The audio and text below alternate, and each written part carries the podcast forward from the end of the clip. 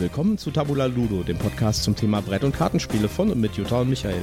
Heute mit Interviews und unserem Fazit zur Spiel 2022 in Essen.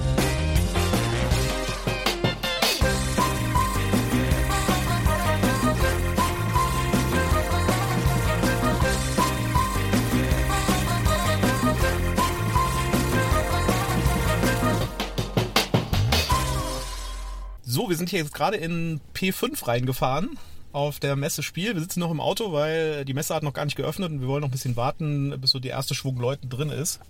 Weil es ist doch schon relativ kalt draußen, ne? Ja, es ist ganz schön frisch. Ja, und äh, P5 übrigens der Geheimtipp für nächstes Jahr, weil äh, irgendwie vor uns sind alle Leute irgendwie nach links abgebogen auf die anderen Parkplätze da, ja, und P5 ist quasi direkt gegenüber des Eingangs und da war plötzlich die Straße, die dahin führt, war total leer. Verrat das doch nicht allen. Nachher ist nächstes Jahr hier alles überlaufen. Ja, also äh, wir sind ja auf jeden Fall problemlos in P5 reingekommen. Wir hatten hier einen Plan zurechtgelegt uns, äh, was wir denn alternativ für Parkplätze versuchen. Aber P5 war kein Problem. Ja, jetzt sind wir natürlich auch äh, eine gute halbe Stunde vorher da, Ja, so dass äh, das vielleicht mit ein Grund dafür ist, dass hier noch Platz war. Ja, auf jeden Fall haben wir jetzt eben schon mal kurz besprochen, wo wir zuerst hingehen wollen oder welche Hallen wir als erstes angucken wollen. Es gibt für mich eigentlich nur ein Spiel, was ich gerne haben würde, nämlich die Age of Galaxy. Auch wenn ich den Titel doof finde, aber das scheint ja wirklich richtig cool zu sein. Und äh, das scheint es auch nur in begrenzten Mengen zu geben. Das heißt, wir werden wahrscheinlich erstmal in, P in äh, Halle 5 anschau anfangen und äh, da mal uns ein bisschen umschauen. Aber das ist sowieso, glaube ich, besser, weil das ja eine der weiter hinten liegenden Hallen ist. Und äh, da wird es wahrscheinlich auch dann am Anfang nicht so voll sein. Und da sind auch nach meiner Erfahrung die interessanteren Sachen, sage ich jetzt mal. Ja, ich wollte schon immer mal sagen, wir gehen in die hinteren Hallen. Wir gehen in die hinteren Hallen. Gut. Das machen wir jetzt auch. Wir steigen jetzt aus und äh, versuchen mal uns hier an die Oberfläche zu graben aus P5. Wir sind nämlich ganz tief im Keller da. Drei oder vier Stockwerke runter. Ja. Und ja, dann würde ich sagen, laufen wir jetzt mal los. Genau, wir sind voller Vorfreude, wir sind gespannt, was uns erwartet. Wir haben extra gestern keine Berichterstattung geguckt, weil wir uns nicht die Vorfreude kaputt machen lassen oder schon äh, ja spoilern lassen wollten. Deswegen sind wir total gespannt und wissen noch nicht, was uns da heute erwarten wird. Und wir nehmen euch natürlich mit. Dann bis Genau. gleich. Bis dann, tschüss. Ja, und da waren wir noch jung und hübsch sozusagen, bevor uns die Seuche erwischt hat. Und damit willkommen zu Tabula Ludo Ausgabe Nummer 30. Ja, hallo und herzlich willkommen auch von mir. Ja, wie ihr vielleicht an äh, unseren Stimmen etwas hört, äh, sind wir etwas angegriffen immer noch. Äh, äh, uns hat es sozusagen aus den Socken gehauen von der Spiel aus. Äh, wir haben uns da was eingefangen. Und ja, deswegen gab es letzte Woche keine Folge, aber diese Woche gibt es dafür die Fazitfolge zur Spiel 2022 mit allen Loots, die wir mitgenommen haben, mit allem, was wir gesehen haben und mit einigen Interviews, die wir auch geführt haben. Genau, wir können das jetzt alles nochmal Revue passieren lassen und nochmal schwelgen. Ja, so und ähm, ich würde sagen, wir fangen mal an mit so einem groben Überblick über die Spiel. Wie fandst du denn die Spiel? Wie fand ich das Spiel? Also ich fand es wieder sensationell. Wir haben extrem viel spannende Sachen gesehen. Ähm, wir haben super coole Gespräche mit Leuten geführt. Ähm, da werden wir ja den ein oder anderen Mitschnitt auch, den wir später noch einspielen werden. Ähm, ja, es gab auch die ein oder andere Enttäuschung, weil nicht alles, was man haben wollte, gab es äh, dann auch tatsächlich. Aber ich glaube, wir sind ganz gut weggekommen. Also ich habe mittlerweile so ein bisschen auch Berichterstattung von anderen geguckt und ähm, da würde ich sagen, haben wir es eigentlich relativ gut getroffen. Ja, also ich fand, man hat noch deutlich gemerkt, dass die, äh, die Logistikkrise noch durchschlägt, weil äh, ganz, ganz viele Sachen waren entweder gar nicht da oder nur in begrenzten, ganz begrenzten Stückzahlen da. Also das Age of Galaxy zum Beispiel habe ich nicht bekommen, da können wir gleich nochmal drüber reden. Oder waren halt nur in der englischen Version da. Und das hat man Ja. deutlich noch gemerkt. Und man hat, glaube ich, auch ganz gut gesehen, wer in Deutschland produziert oder in Europa produziert und wer in Fernost produziert. Zum Beispiel Pegasus ist mir aufgefallen, die hatten überhaupt keine Probleme anscheinend mit der Logistik. Die hatten alle Neuheiten da, auch in ausreichender Menge. Da war es also echt überhaupt kein Problem, Sachen zu bekommen. Äh, gut, Sonntag war es dann auch irgendwann dann zu Ende. Aber ähm, es war jetzt nicht so, dass da jetzt nur 50 Stück da waren, wie bei anderen Spielen. Bei anderen Herstellern war es halt echt ein bisschen enttäuschend und dadurch hat sich meiner Meinung nach auch so ein bisschen ergeben, dass es nicht so das große Highlight gab auf das Spiel. Also das war ja in den früheren Jahren immer so, dass sich immer so zwei, drei, vier Sachen rauskristallisiert haben, was der absolute Renner war und äh, wo dann irgendwie alle Leute drauf äh, eingestiegen sind und sich das dann auch geholt haben. Das gab es dieses Mal irgendwie nicht. Ähm, Woodcraft zum Beispiel, das war zwar da, aber auch nur in begrenzten Stückzahlen. Äh, Flamecraft, äh, das war, äh, wir kommen zu diesen ganzen Sachen gleich nochmal, war auch nur in der englischen Version da und nicht in der deutschen. Twilight Inscription hat es nur irgendwie knapp nicht dahin geschafft. Es wird jetzt anscheinend ausgeliefert in der deutschen Version, war nur in Englisch da. Also es war alles so ein bisschen irgendwie mit dem Fuß auf der Bremse, fand ich. Ja, also ähm, jetzt muss man natürlich dazu sagen, dass Pegasus natürlich auch ich glaube, ein Verlag ist, der kein Problem damit hat, wenn welche übrig bleiben, sage ich mal. Also einmal, was das natürlich, äh, ich sag mal, Rücklogistik angeht, ne?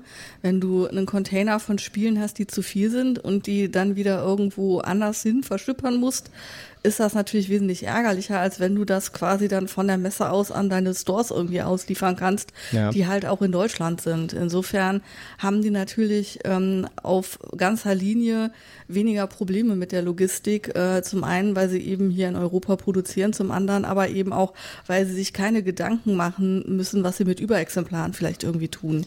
Haben wir eigentlich deinen Werbehinweis äh, vergessen? Ja, wir haben meinen Werbehinweis vergessen. Na dann.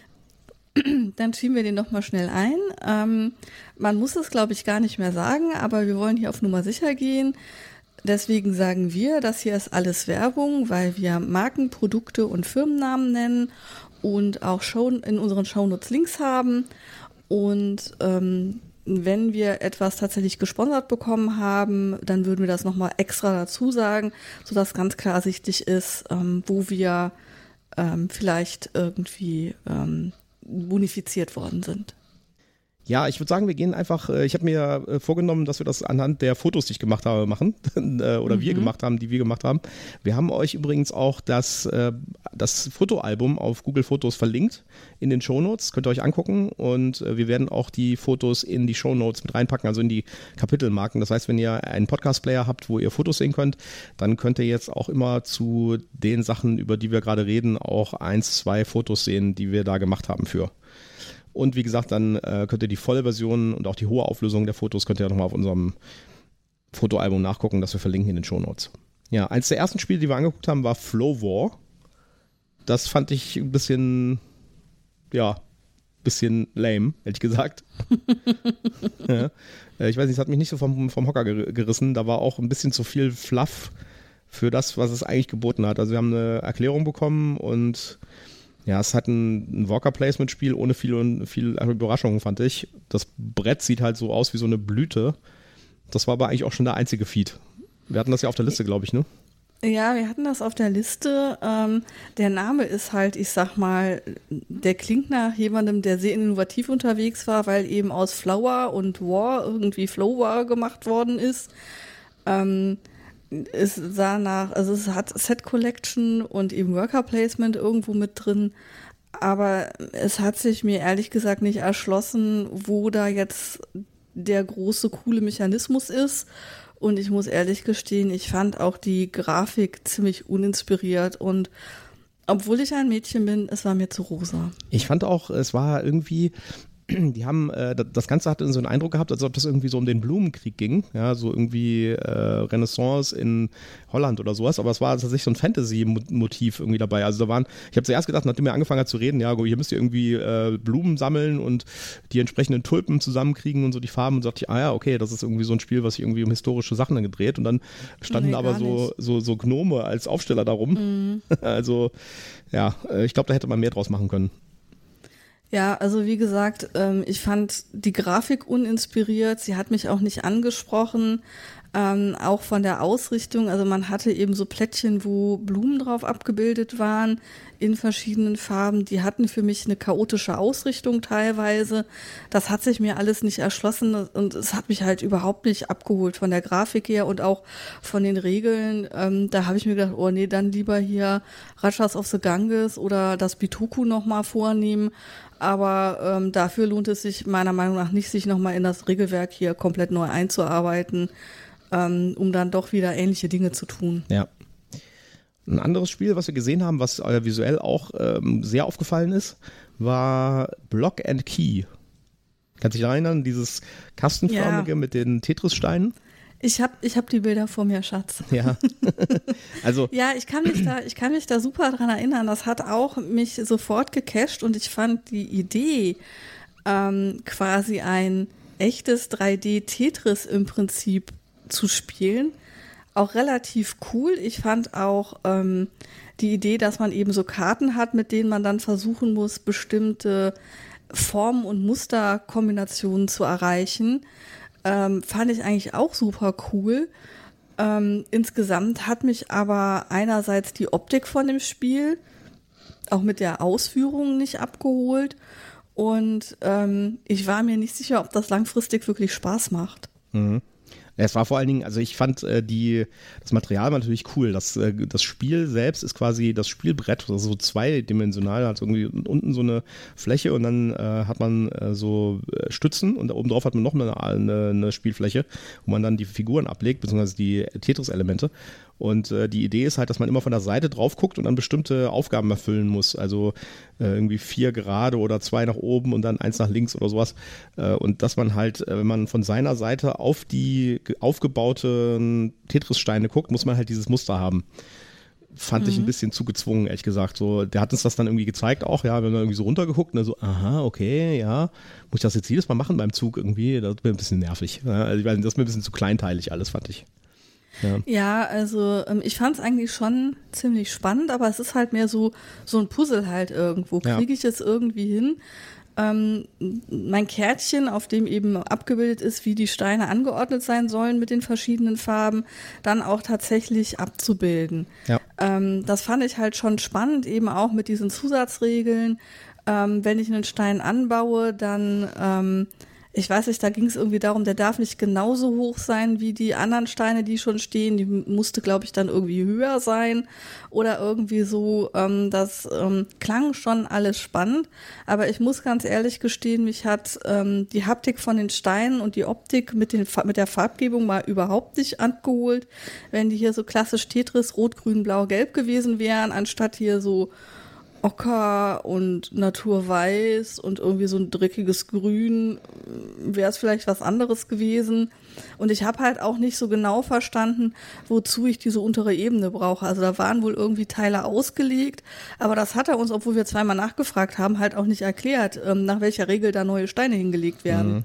Mhm.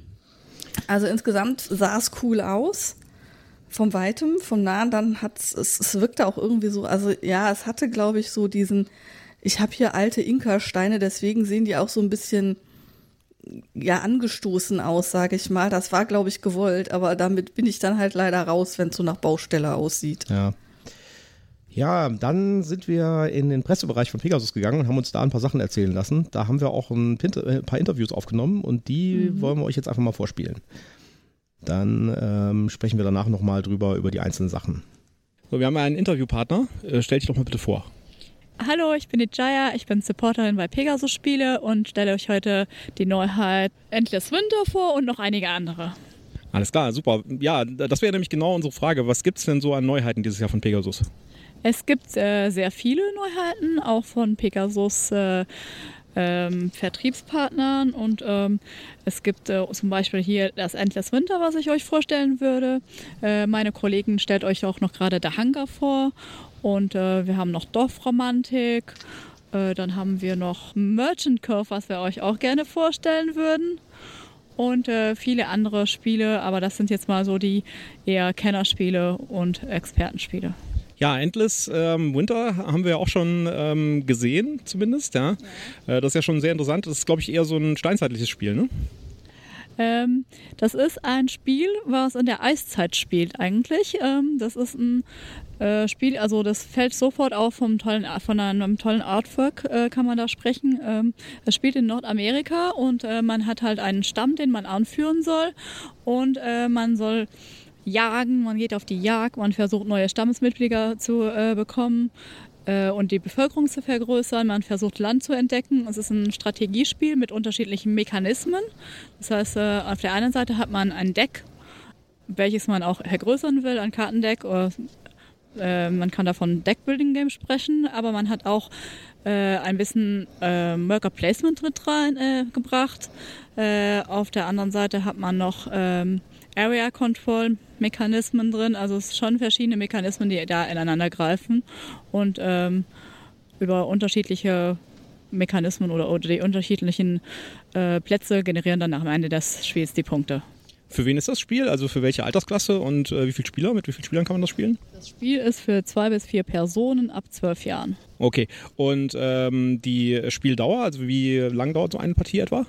Ähm, ungefähr 90 Minuten. Das hängt halt davon ab, äh, ob man es schon mehrmals gespielt hat oder nicht. Kann auch länger dauern oder ein bisschen kürzer. Okay, sehr schön. Äh, jetzt haben wir noch ein, noch ein paar weitere Spiele, die wir uns angucken. Einmal, genau, vielleicht stellst dich kurz vor und äh, sagst, wer du bist. Hi, ich bin Anja, ich bin auch von den Supportern für Pegasus und ich habe euch Welcome to the Moon mitgebracht. Äh, Welcome to the Moon ist eins aus unserer Reihe Welcome to. Wir haben äh, das erste Spiel ist Welcome to Your Perfect Home und Teil 3 ist jetzt halt Welcome to the Moon.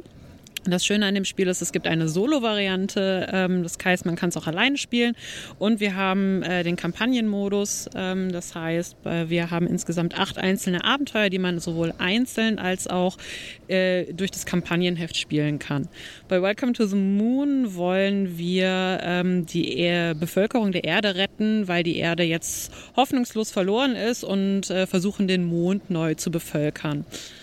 Genau, das Ganze funktioniert über Karten, die wir ähm, auflegen ähm, und dann in unserem persönlichen, ähm, in unserem persönlichen Feld eintragen. Wir haben einmal Zahlenkarten und äh, Symbolkarten, zum Beispiel den Blitz oder den Roboter und ähm, darüber werden halt in den einzelnen Abenteuerkarten dann ähm, die Zahlen und die Symbole eingetragen. Ähm, genau. Und das ist ein, äh, man nennt das glaube ich Flip and Write, ne? Also man malt, äh, man, man äh, schreibt direkt auf die, ähm, auf, auf die hier in laminierten Plastik eingepackten Karten und ähm, mit so Folienmarkern drauf, ne? Genau. Richtig. Und äh, jetzt hast du gesagt, das sind, äh, da gibt es verschiedene Szenarien drin. Das heißt, ähm, wie kann ich mir das vorstellen? Sind das dann, äh, ist, ist das quasi, ist das mehrere Spiele in einem oder ist das einfach eine bestimmte Variante von Spielen? Also wie funktioniert das? Genau, das Spielprinzip ist immer das gleiche. Das heißt, wir decken äh, Karten auf und haben auf der einen Seite die Zahlen, auf der anderen Seite die Symbole. Dadurch ergibt sich immer eine, ähm, eine Kombination. Davon haben wir drei Päckchen. Und ich habe dann zu jedem Spiel, also zu jedem Kampagnenabschnitt, habe ich eine Karte, eine laminierte Karte, wo ich die Zahlen und so weiter drauf eintrage und kann dadurch quasi sowohl die einzelnen Abteilungen als auch hintereinander weg die verschiedenen Abenteuer spielen. Und das Kampagnenheft leitet mich dann so ein bisschen durch die Geschichte. Das ist eigentlich ganz schön. Wir fangen an damit, dass wir in Spiel 1 unsere äh, Rakete beladen wollen. Ähm, Spiel 2 geht dann weiter, dass wir von der Erde losfliegen und auf dem Mond ankommen. Und so geht es dann quasi durch die Kampagne weiter. Ja, und soweit ich das verstanden habe, ist das aber nicht nötig, dass man unbedingt die Kampagne spielt. Man kann es auch in einzelnen Partien spielen, ne? Genau, richtig. Wir können auch, wenn ich sage, okay, das dritte Abenteuer, das mag ich am liebsten irgendwie von der Mechanik her, dann kann ich mir natürlich auch nur das dritte raussuchen und das dritte spielen. Ja, das Welcome to the Moon haben wir auch schon mal vorgestellt. Das ist ja wirklich ein ganz tolles Spiel. Da gibt es ja auch noch weitere Varianten und eine gibt es auch schon von Pegasus. Äh, ich glaube, ich bin mir nicht ganz sicher, wie die heißt. Die haben sie auch auf das Spiel dabei gehabt. Wir haben die kurz gesehen. Äh, welcome to. Weißt du das noch? Welcome to Home und Welcome to Las Vegas. Ah, aber es gibt, glaube ich, nur eins bei Pegasus, ne? Wenn ich das richtig gesehen habe, ja, also bis jetzt. Ähm, ich glaube, die hatten das Welcome to Home hm. ähm, da. Auf jeden Fall, äh, das Welcome to the Moon ist auf jeden Fall ein tolles Spiel. Das kann man echt empfehlen. Das ist auch ein Spiel, was man mit äh, Leuten spielen kann, die nicht so sehr jetzt die Vielspieler sind. Und ich glaube, das macht ihnen auch sehr viel Spaß. Und das ist halt trotzdem ein solides Spiel, wo man auch viel mit Spaß haben kann, wenn man halt schon Vielspieler ist. Ähm, ist also wirklich ein tolles, tolles Ding. Ja, ich glaube, da kann man auch gut äh, wenig Spieler und Vielspieler miteinander mischen. Also da kommt dann halt nicht so drauf an, ob man jetzt schon viel Spielerfahrung hat und hat dann automatisch dadurch einen Vorteil, sondern da kann man halt wirklich gut ähm, so, wenn man so gemischte Gruppen hat, ähm, kann man auch das gut spielen. Ja, ja, dann haben wir ja uns auf die Suche gegeben nach Flamecraft. Das war ja was, was wir ganz oben in unserer Liste hatten, was wir unbedingt kaufen wollten auch. Mhm. Und das gab es leider nur in der englischen Version da. Und auch nicht so ganz billig, sage ich jetzt mal.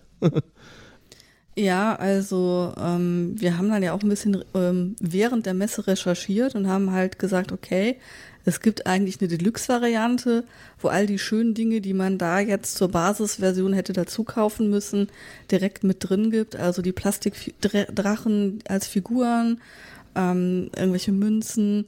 Und ähm, wenn man das alles einzeln gekauft hat, war man halt irgendwo bei 80, 90 Euro. Und die Deluxe-Version, wo das alles schon mit drin ist, kostet halt im Versand irgendwie 80 Euro. Genau, und die war Und- schon vergriffen auf der Messe, als wir kamen. Die, genau, die englischsprachige war vergriffen, also die hätte Sven dann nur auf Englisch gegeben und die war vergriffen.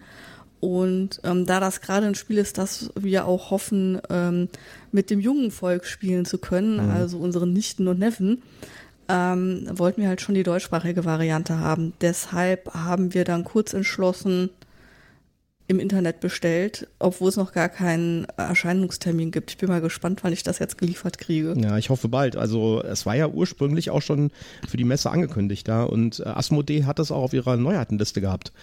Und äh, ich habe, wir haben auch in der Halle 1 dann geguckt, wo Asmodee, Asmodee war und nicht der Originalhersteller. Der Originalhersteller war, glaube ich, in Halle 5 oder 6 oder so. Und in der Asmodee-Halle war davon nichts zu sehen. Es wurde auch nicht gedemot. Es gab eine Wand, wo Artwork davon war und das Logo zu sehen war, aber es wurde nicht gedemot. Das Ja, war wieder das so ein Beispiel. Ja, das war wieder so ein Beispiel, wo man denkt, so schade, das hätte ein echtes Highlight der Messe werden können. Ähm, die englische Version sah super aus. Also ich habe wirklich einen Moment überlegt, ob ich mir nicht doch in Englisch hole, aber das ist halt so ein typisches Spiel, was du halt auch mit den Kids und mit der Family spielen kannst. Es ist schön bunt, es ist einfach, äh, es ist, ähm, es hat trotzdem einen Tiefgang und es hat ein ganz tolles Artwork und ein ganz tolles Thema. Und da haben wir einfach gesagt, nee, dann mm, haben wir Genau. lieber. Ja, und außerdem noch, kam noch dazu, dass es echt teuer war auf der Messe. Ja. Ja, und wir wollten es halt wirklich auf, auf Deutsch gerne haben und ähm, gerade eben wegen äh, der Barriere bei den Kindern und ähm, gibt auch noch wenig Spieler, die dann auch nicht so bewandert sind im Englisch oder die sich dann, obwohl sie eigentlich ganz gut Englisch können, irgendwie davon einschüchtern lassen. Das äh, macht dann wenig Spaß. Deswegen ähm, war für dieses Spiel für uns einfach Deutsch gesetzt. Ja. Und äh, ja, war nicht verfügbar. Ein weiteres Spiel, das es auch nicht in Deutsch gab, aber was es am Anfang gar nicht gab, war Firefly Misbehavin. Das haben wir uns angeschaut äh, von, äh, von Gale Force 9. Ich bin ja so ein totaler Firefly-Fan. Äh, wer das nicht kennt, das ist eine Science-Fiction-Fernsehserie aus den 2000ern, von denen es nur ganz wenige Folgen gab und äh, es trotzdem eine extreme Fanbase gibt. Der Macher von dieser Serie ist auch derjenige, der Buffy gemacht hat.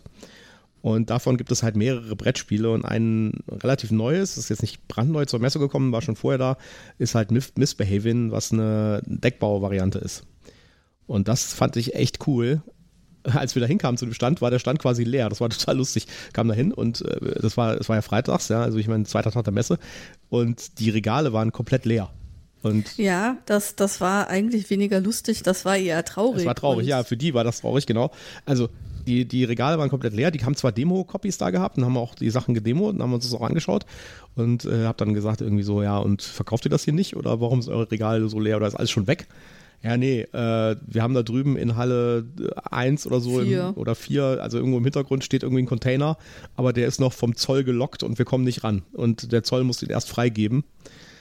Ja, das ist natürlich echt Mist, wenn sowas passiert, wenn man da irgendwie äh, ja auch ein bisschen gegenfinanzieren will als, als Firma und dann irgendwie man nicht an das Zeug rankommt, obwohl es schon da ist. Ja? Ja, also das, das war echt traurig, ähm, weil die haben da halt wirklich auch so ein bisschen ratlos gestanden mit leeren Regalen und wussten gar nicht so recht, was sie tun sollen. Und ist natürlich dann auch klar, wenn du da Leute vor leeren Regalen stehen siehst, bleibst du ja auch viel weniger interessiert stehen, weil du weißt, selbst wenn du dir das Spiel hier jetzt erklären lässt und anguckst, du kannst es halt erstmal nicht mitnehmen. Ja. Ja, wir haben dann, äh, wir waren dann am Sonntag nochmal da und da hatten sie es tatsächlich. Äh, auch nicht in großen Stückzahlen, aber es war, schon- war schon da. Allerdings haben sie uns da dann gesagt, dass es im November auch in Deutsch rauskommt. Und auch da gilt, äh, ich glaube, das ist ein Spiel, das man vielleicht mit anderen Leuten nochmal spielen kann, die vielleicht nicht so gut Englisch können. Da war relativ viel Text auf den Karten. Äh, deswegen haben wir dann gesagt, okay, das äh, lassen wir dann lieber und holen es dann, äh, wenn es in Deutsch rauskommt, werde ich mir das dann holen.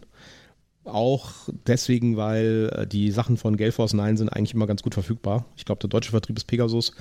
Da gibt es eigentlich keine großen Probleme die zu bekommen. Das heißt, äh, wenn das dann im November hoffentlich tatsächlich in Deutsch rauskommt, dann werde ich mir das zulegen. Ja, sehr schön. Ein anderes Spiel, was wir uns angeschaut haben, was auch nur als Demo-Copy da war, ist äh, Dungeons and Dragons Onslaught. Ich weiß nicht, ob du das gesehen hast.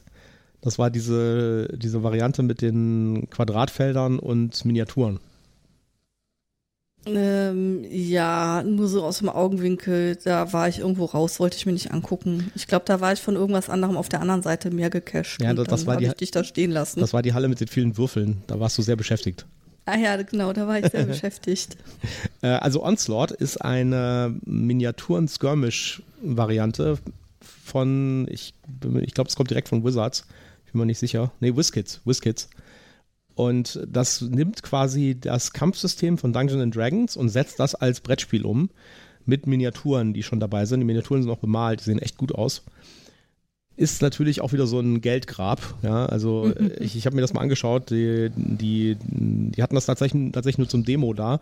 Das Spiel kommt aber jetzt schon im November raus. Also das gibt es schon, äh, schon zum Vorbestellen und kostet irgendwie, ich glaube, 129 Euro für das Basisset. Äh, da sind halt eine ganze Ladung bemalter Miniaturen drin. Das ist wahrscheinlich der Grund, warum das so teuer ist.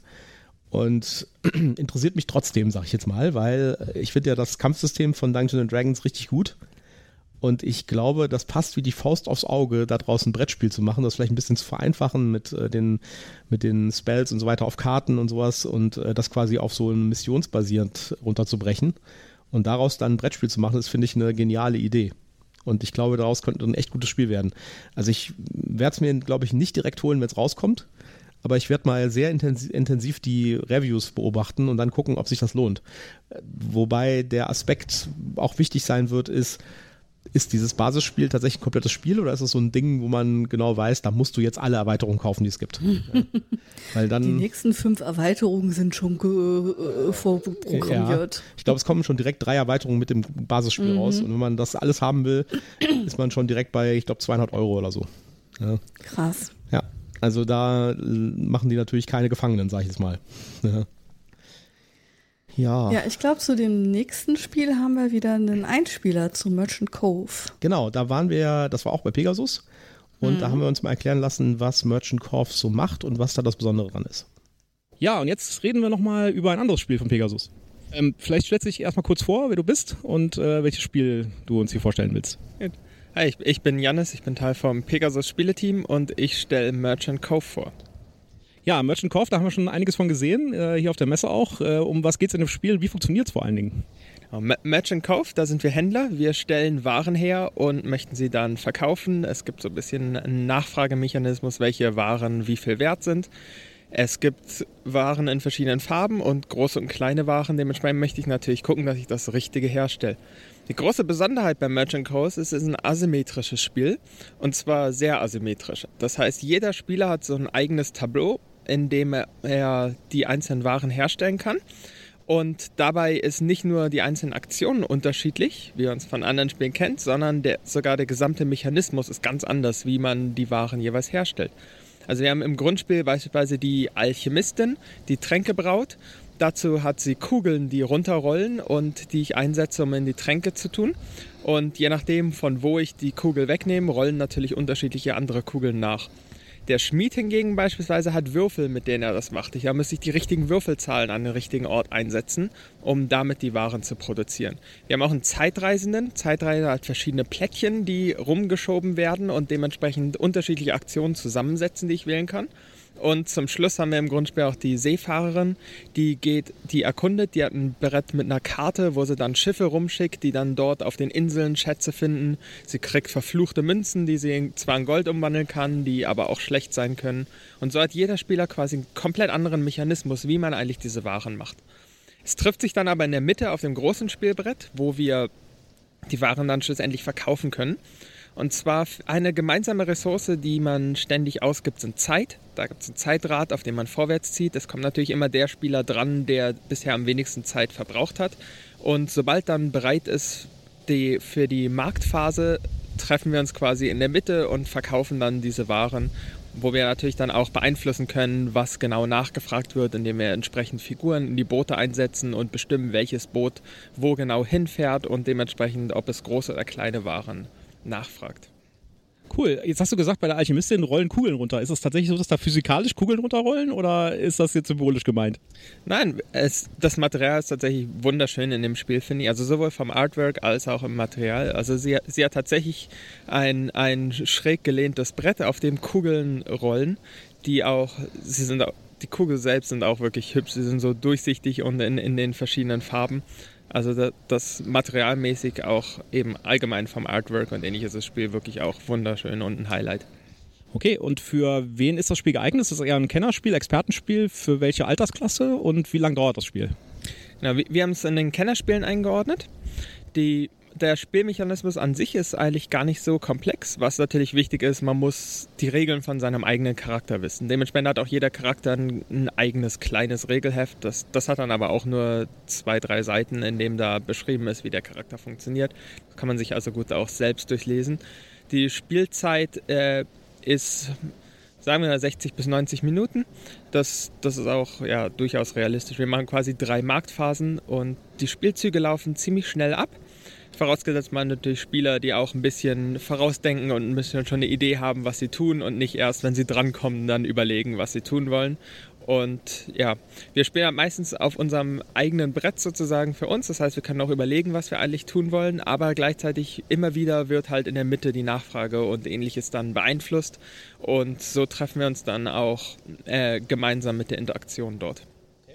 Und äh, das äh, ist jetzt erhältlich ab sofort und ich glaube, es gibt auch schon Erweiterungen, habe ich gesehen, oder? Richtig, genau. Wir, wir, haben, wir haben das äh, Grundspiel mit den vier Charakteren und wir haben auch schon drei Erweiterungen.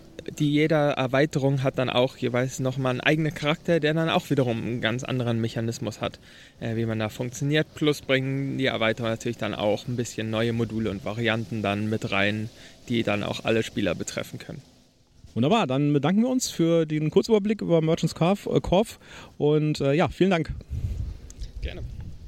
Ja, das äh, Merchants Cove sieht für mich so ein bisschen aus wie Root, ehrlich gesagt. Also nicht vom Spielprinzip her, sondern vom Ansatz, dass da quasi jeder Charakter einen komplett eigenen Regelsatz hat und auch eine eigene äh, Ziel, ein eigenes Ziel, wie man gewinnt das Spiel.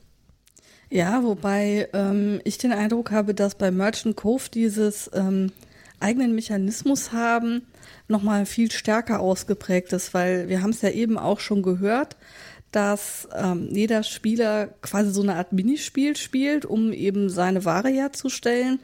Und da sind halt wirklich ganz unterschiedliche Mechanismen am Werk. Äh, das finde ich einerseits super spannend. Ich hätte mega Bock, das mal auszuprobieren. Andererseits habe ich dann halt auch so ein bisschen Angst, dass man dann irgendwie so einen Lieblingscharakter irgendwo hat und die anderen bleiben halt dann in der Schachtel im Zweifelsfall. Mhm. Aber ich hätte mega Bock, das auszuprobieren. Und ich finde halt wirklich, die Tischpräsenz ist mega. Also wirklich, wirklich schön. Ja, also das sah auch wirklich gut aus. Das ganze Artwork und sowas und die, diese Kugeln, die da bei dem einen Charakter äh, irgendwie im Spiel sind, die sahen auch lustig aus. Da haben wir auch ein Foto, könnt ihr mal mhm. gucken auf dem, in den Show Notes.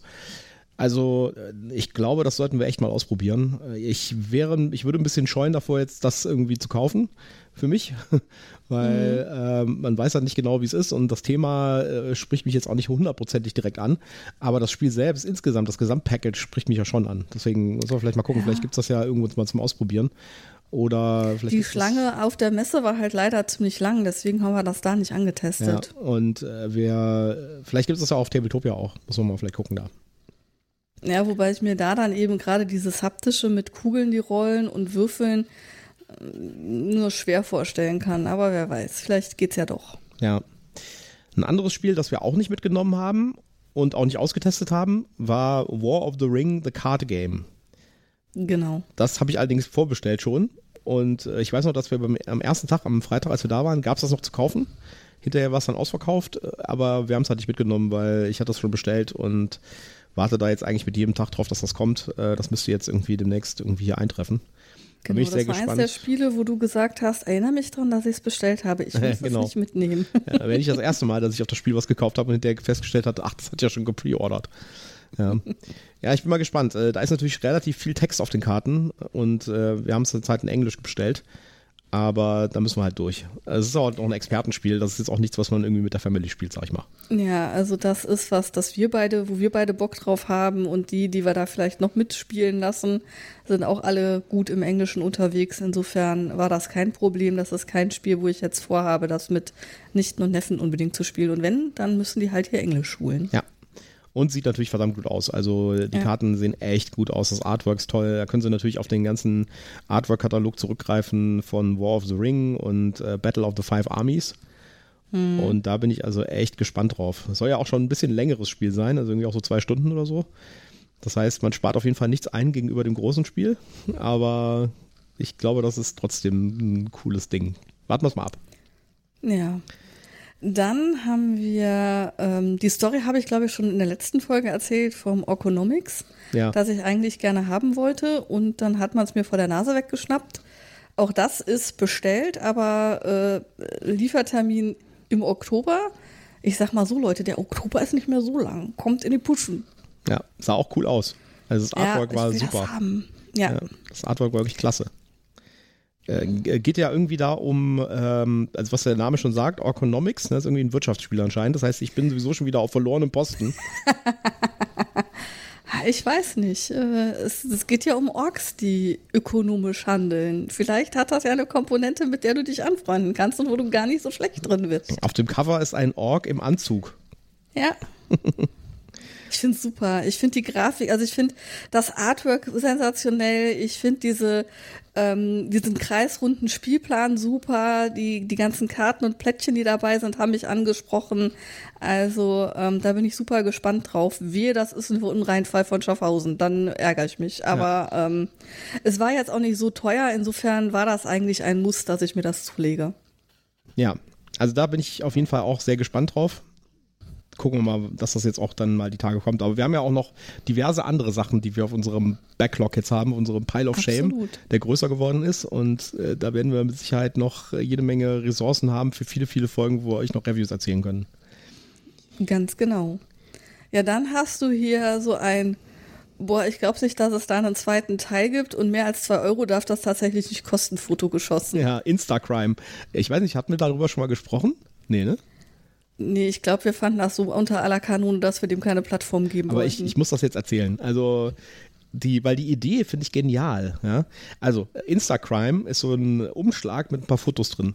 Das ist relativ dünn, also wie so ein, tatsächlich so ein Umschlag mit Fotos drin, den haben sie da für zwei Euro verramscht. Ich habe das schon länger gehabt, ja, und wir haben das mit Freunden noch gespielt. Die Idee dahinter ist richtig cool. Und zwar, die Idee ist, dass es quasi Tatortfotos sind oder Fotos von einem Kriminalfall und äh, die Runde muss quasi rausfinden, was ist da passiert, wer ist der Täter und in welcher zeitlichen Abfolge wurden diese Fotos geschossen. Also man muss quasi die Fotos in die richtige Reihenfolge bringen. Ja? Und da muss man halt äh, gucken, was ist auf den Fotos zu sehen, wer ist da jetzt irgendwie zu sehen, welche Gegenstände im Hintergrund und so weiter. Ist eigentlich eine geniale Idee für dich.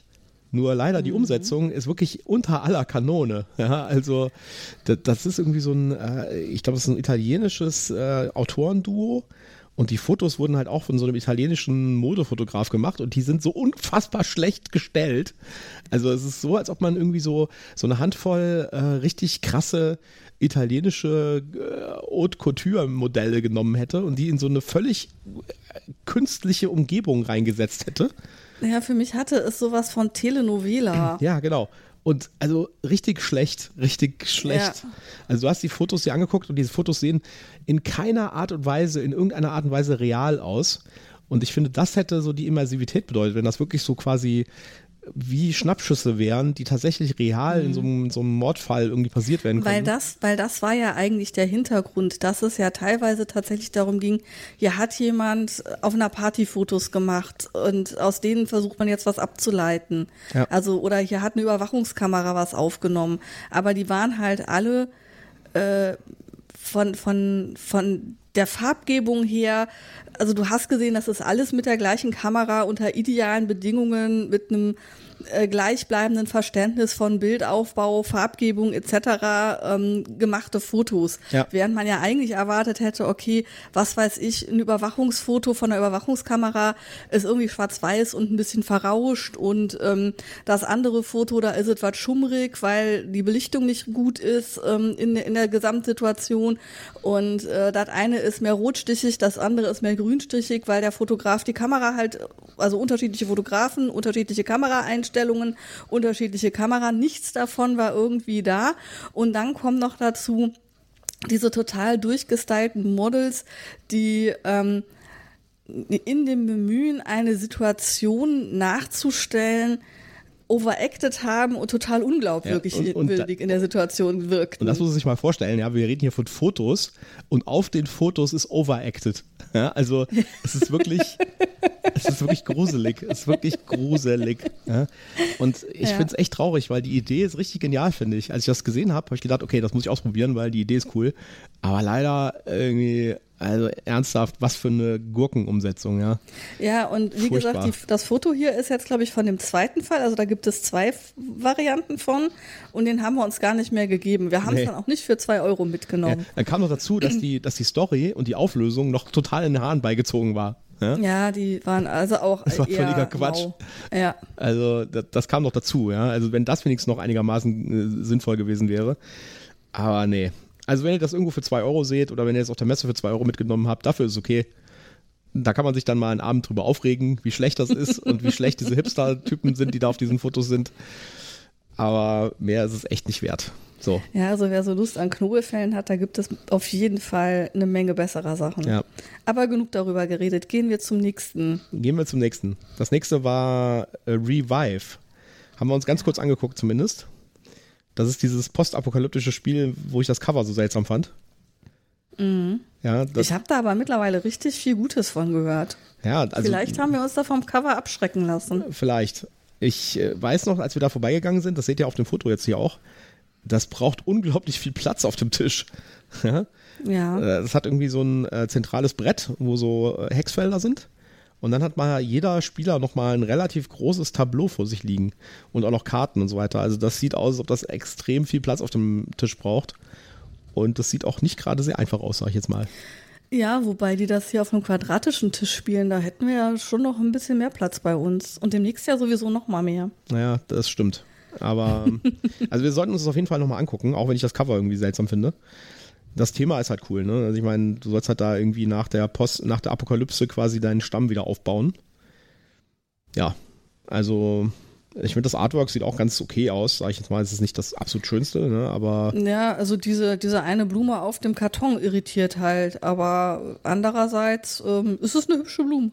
ja, auch der Schriftzug von dem Logo sieht irgendwie so aus, als ob das irgendwie so ein, äh, so ein Mittelalterspiel ist oder so. Ja? Irgendwie ein Okay. bisschen seltsam. Habe ich andere Assoziationen mit, aber äh, ich verstehe, was du meinst. Ja.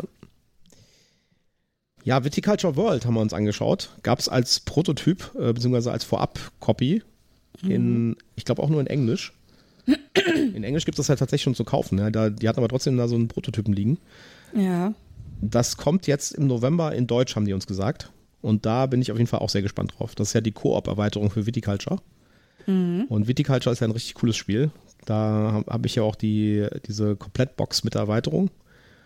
Und ich hoffe sehr, ich hoffe für euch, liebe Feuerland-Leute, dass die Koop-Erweiterung in den Basiskarton reinpasst. Sonst komme ich zu euch gefahren und beschwere mich.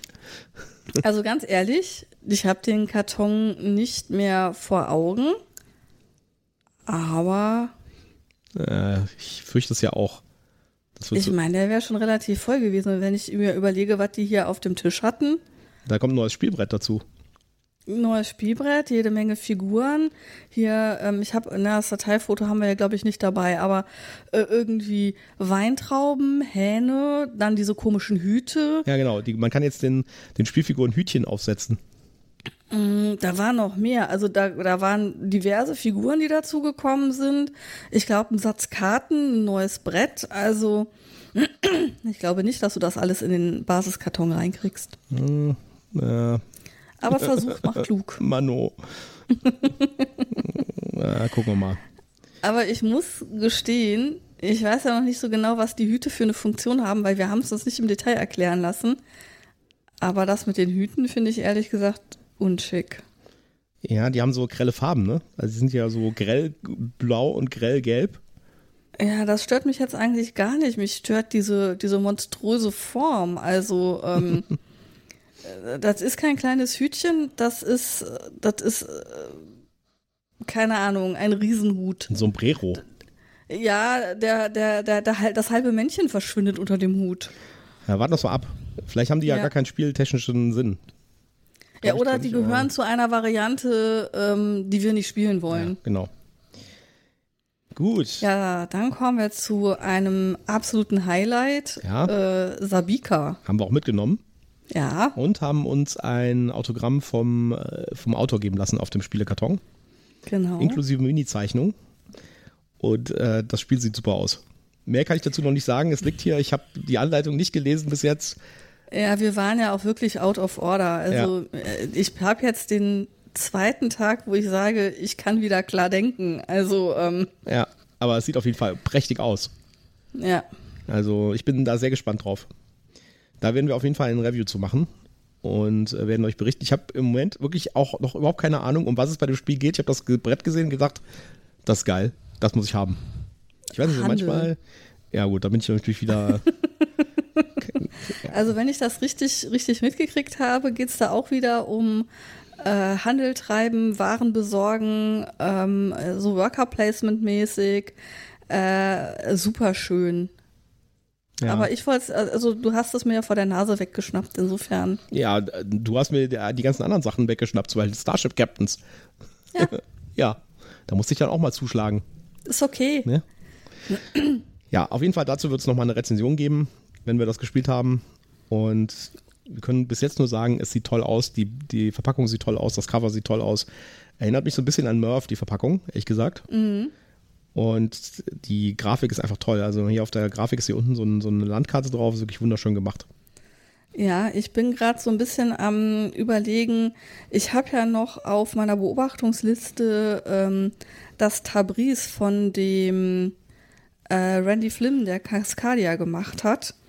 Hm. Ich fürchte, das hat ein ähnliches, äh, Spiel, eine ähnliche Spielthematik. Da ging es, glaube ich, um Teppichhändler, wenn ich das richtig in Erinnerung habe. Ich weiß jetzt nicht, ob die sich gegenseitig behaken, aber ich meine, du hast ja das Sabika, dann könnte ich mir ja das Tabriz vielleicht noch zulegen, je nachdem, wie teuer es wird. Ja, gucken wir mal. Genau. Dann habe ich hier ein Foto gemacht von einem Spiel, wo ich mir gar nicht daran erinnern kann, dass wir uns das angeschaut haben. Tribes of the Wind. Hm, das Foto habe, glaube ich, ich gemacht. Ah. Ich habe mir das angeschaut. Okay. Ähm, ist aber eigentlich durchgefallen und ich kann mich auch nicht mehr richtig erinnern. Das ist äh, offensichtlich äh, aus meinem Memory-Speicher deleted worden. Ähm, was ich interessant fand, war, dass das, ähm, das Brett, mit dem man spielt, erstmal ein Stück weit monochrom aussah und dann farbige Plättchen irgendwie draufgelegt ähm, ah, werden. Ja, ja, ich erinnere mich. Und es ging halt auch wieder um, äh, deswegen da ist so ein Windrad drauf, irgendwie um futuristisch, Energiegewinnung, ähm, äh, Fortschritt, irgendwas in der Richtung, aber ich habe nur ganz vage Erinnerungen. Ich, äh, ich glaube, ich, ich lasse es mal damit äh, stehen und ähm, ich fand es ganz nett, aber es hat dann nicht so einen Druck gehabt, dass ich es hätte mitnehmen müssen oder es auf eine Bestellliste irgendwo hätte sitzen, setzen müssen. Aber es war ein schönes Spiel und wer sowas in der Richtung mag, kann sich das sicherlich mal angucken. War das nicht das, wo wir sagten, das Cover sieht mal wieder viel besser aus als das Material? Da war doch irgendwas. Mm. Kann mich irgendwie dunkel erinnern. Nee, das war ein anderes. Okay. Gut, dann waren wir bei Homunculus und haben uns da auch einen Interviewpartner gesucht.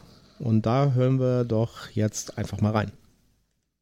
Ja, äh, wir sind jetzt am Stand von Homunculus und äh, wir haben jemanden, den wir interviewen können. Äh, stell dich doch vielleicht mal kurz vor. Hallo, ich bin Laura Jacobi. Ich bin Mitgründerin und Verlegerin im Homunculus Spiel Verlag und wir machen das jetzt seit 2018 mit Escape-Spielen. Ja, jetzt, äh, es gab ja schon, ich glaube, äh, im letzten Jahr und wahrscheinlich auch schon vorher den Adventskalender, den kommt jetzt wieder neu. Was wird bei dem neuen Adventskalender anders sein als bei denen davor? Also da das Konzept sehr gut angekommen ist, haben wir daran selber nichts geändert. Die Story wird natürlich eine neue sein. Ähm, und das Einzige, was wir ein bisschen verbessern müssen, ist äh, der Versand. Der wird diesmal mit Sendungsverfolgung sein und mit Verpackung. Das waren die einzigen Kritikpunkte, die es gab. Sonst äh, werden wir das Konzept exakt so beibehalten. Der Clou bei euch, ähm, bei euren Produkten ist ja, dass die personalisiert sind. Und das finden wir auch sehr spannend. Also wir sind da auch, wir haben uns auch schon öfters verschenkt, ja? weil das einfach eine tolle Sache ist, äh, dass man das Ganze personalisieren muss. Ähm, wie ist denn das? Äh, wie funktioniert das technisch? Kannst du da was zu sagen? Und äh, wie viel Aufwand ist das? Also technisch bin ich tatsächlich nicht ganz die richtige Ansprechpartnerin. Ich hoffe, ich gebe es jetzt richtig wieder. Ähm, wir haben da einfach eine, ähm, ja, eine, ja, etwas programmiert. Wir haben da etwas programmiert, ähm, wo man dann einfach seine Personalisierungen eingibt. Dann kriegen wir daraus eine Riesentabelle Und diese Tabelle wird dann mit Platzhaltern in die fertige Satzdatei eingefügt. Ähm, wir schauen natürlich, was ist so das längste, was man rein eintragen kann, dass nicht irgendwie was überlappt oder so. Und ähm, genau, und dann wird das einfach automatisch eingefügt. Und äh, ein Teil ist ja nicht personalisiert, der wird von extern gedruckt. Alles andere machen wir von, von Hand bei uns äh, in Erlangen. Spannend. Jetzt habt ihr als Neuheit, glaube ich, dieses Jahr diese Crime Books. Vielleicht kannst du uns da was zu erzählen. Genau, die Crime Books basieren auf den Crime Letters, die wir seit 2020 machen. Das ist ein personalisiertes Briefspiel, bei dem man Krimifälle nach Hause äh, geschickt bekommt und wird da als Detektiv, Detektei angesprochen. Man kann sich einen Detektivnamen geben und muss dann eben monatlich Fälle lösen. Und die beliebtesten Fälle, die ja auch nicht wiederkehren, also jeder Fall ist einmal, wird er gespielt, dann nie wieder. Aber die beliebtesten haben wir jetzt eben in Buchform gebracht ähm, hier auf der Messe unpersonalisiert. Die wird es dann auch in unserem Shop geben, etwas günstiger. Oder personalisiert eben auch mit eigenem Detekteinamen. Kann da auch mehrere Personen wie bei dem Crime Letters Adventskalender einfügen. Und ähm, genau, und das ist sehr, also es ist ein, zwar ein dünnes Heft, es sind ungefähr 100 Seiten, aber sehr viel äh, Rätselzeit. Ähm, es sind vier Teile unterteilt, dass man auch mal zwischendrin Pause machen kann und zwischendrin ein Rätselerlebnis und äh, Erfolgserlebnis hat. Ab wann sind diese Bücher erhältlich und was kosten die? Die Bücher sind ab sofort erhältlich. Ähm, die unpersonalisierten kosten ähm, hier auf der Messe 17,90, die personalisierten dann im Webshop 22,90. Sehr gut. Ja, dann bedanken wir uns für das Kurzinterview. Äh, das war sehr interessant, sehr spannend und ähm, wir melden uns dann wieder zurück. Alles klar, Dankeschön. Ja, also ich finde das echt faszinierend, wie die das machen mit der Personalisierung. Das ist wirklich krass. Wir haben ja jetzt auch so ein Exemplar mal bekommen von diesen Crime Books. Und äh, das ist echt äh, krass. Das ist auf dem Umschlag schon personalisiert. So richtig abgefahren. Ja, also das ist nicht nur auf dem Umschlag personalisiert und auch nicht nur die zwei Seiten vorne, die du auch schon gesehen hast, sondern das ist durchgängig personalisiert. Ich bin schon in Kapitel 3. Ich bin schon fast durch. Ich muss noch Kapitel 4 machen. Das ist richtig gut. Und wir sind da die ganze Zeit namentlich erwähnt. Michael und Jutta tun dies und tun jenes und mhm. Jutta sagt und Michael tut und ähm, äh, den Freund, den wir benannt haben, der hat zwischendurch auch eine Rolle. also richtig cool. Also ich finde das auch das ideale Geschenk, ehrlich gesagt, diese Bücher, weil ähm, die Leute, man merkt halt, ich habe, wie gesagt, ich habe das schon ein paar Mal verschenkt, man merkt halt, die Leute machen das irgendwie, gucken sich das an, denken so, oh ja, hm, okay, ein, Buch oder, oder hier so eins von den, äh, von diesen, äh, von diesen Adventskalendern oder gibt es ja auch noch Escape-Spiele und äh, dann gucken sie sich das näher an, denken so, huch, da steht ja mein Name drauf, ja, das ist ja seltsam. Und äh, ich finde es halt auch perfekt gemacht, also die Sachen sehen halt nicht aus wie also man, das ist halt nicht so, dass da jetzt ein weißer Rand drum ist, wo, wo der Name drin steht und dann irgendwie einer mit äh, nachträglich irgendwie was reingeschrieben hat, sondern das sieht genau so aus, als ob es aus dem Drucker gekommen wäre, so, also vom, vom Drucker, vom Buchdruck. Also, ja, also das ist so aus dem Druck gekommen, ganz eindeutig. Ja, also es ist wirklich krass und da sind die haben natürlich auch so ein gewisses Alleinstellungsmerkmal ne? und äh, das ist wirklich eine tolle Sache. Ja. Ja, also ich bin total begeistert. Ich habe ja jetzt mittlerweile den vierten Crime Letter in Bearbeitung. Ähm, die ersten drei hattest du mir ja als Geburtstagsgeschenk geschenkt. Da hatte ich richtig Spaß dran und habe mich dann entschieden, da erstmal weiter zu abonnieren. Und wir haben jetzt hier das eine Crime Book und ähm, ja, den Adventskalender haben wir auch im Zulauf. Genau. Da werden wir auch noch eine Rezension machen. Wir haben da ein Rezensionsexemplar, werden wir bekommen von Humgolus.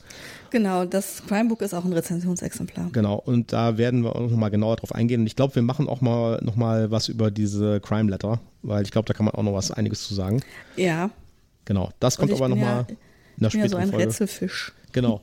Und die sind wirklich toll. Also äh, da gibt es natürlich auch Rätsel, wo man hinterher denkt, so, hm, das war jetzt auch ein bisschen abgefahren, ja. Aber insgesamt ist das natürlich eine tolle Idee. Und das ist vor allen Dingen was, was man auch die ganze Zeit dann irgendwie, hat ständig diesen Call to Action. Ne? Also jede Woche kommt da so ein Brief. Und ich habe noch deine leuchtenden Augen in Erinnerung, als ich dir den ersten Brief quasi geschenkt habe. War schon sehr lustig. Es war sehr effektiv, sag ich jetzt mal.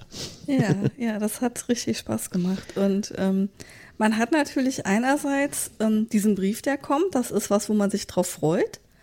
Ähm, und dann hat man diesen Brief und dann hat man eine Woche Zeit, den zu rätseln.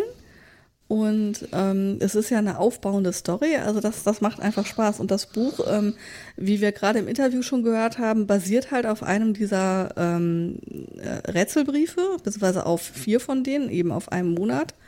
Ähm, das ist ja, sind ja immer vier Briefe, die dann einen Fall ergeben. Und ähm, Die haben das, glaube ich, also ich meine, das ist ein Fall, den ich nicht hatte, deswegen weiß ich es nicht, aber ich glaube, die haben den nochmal ein bisschen überarbeitet, damit das eben als Buchform funktioniert.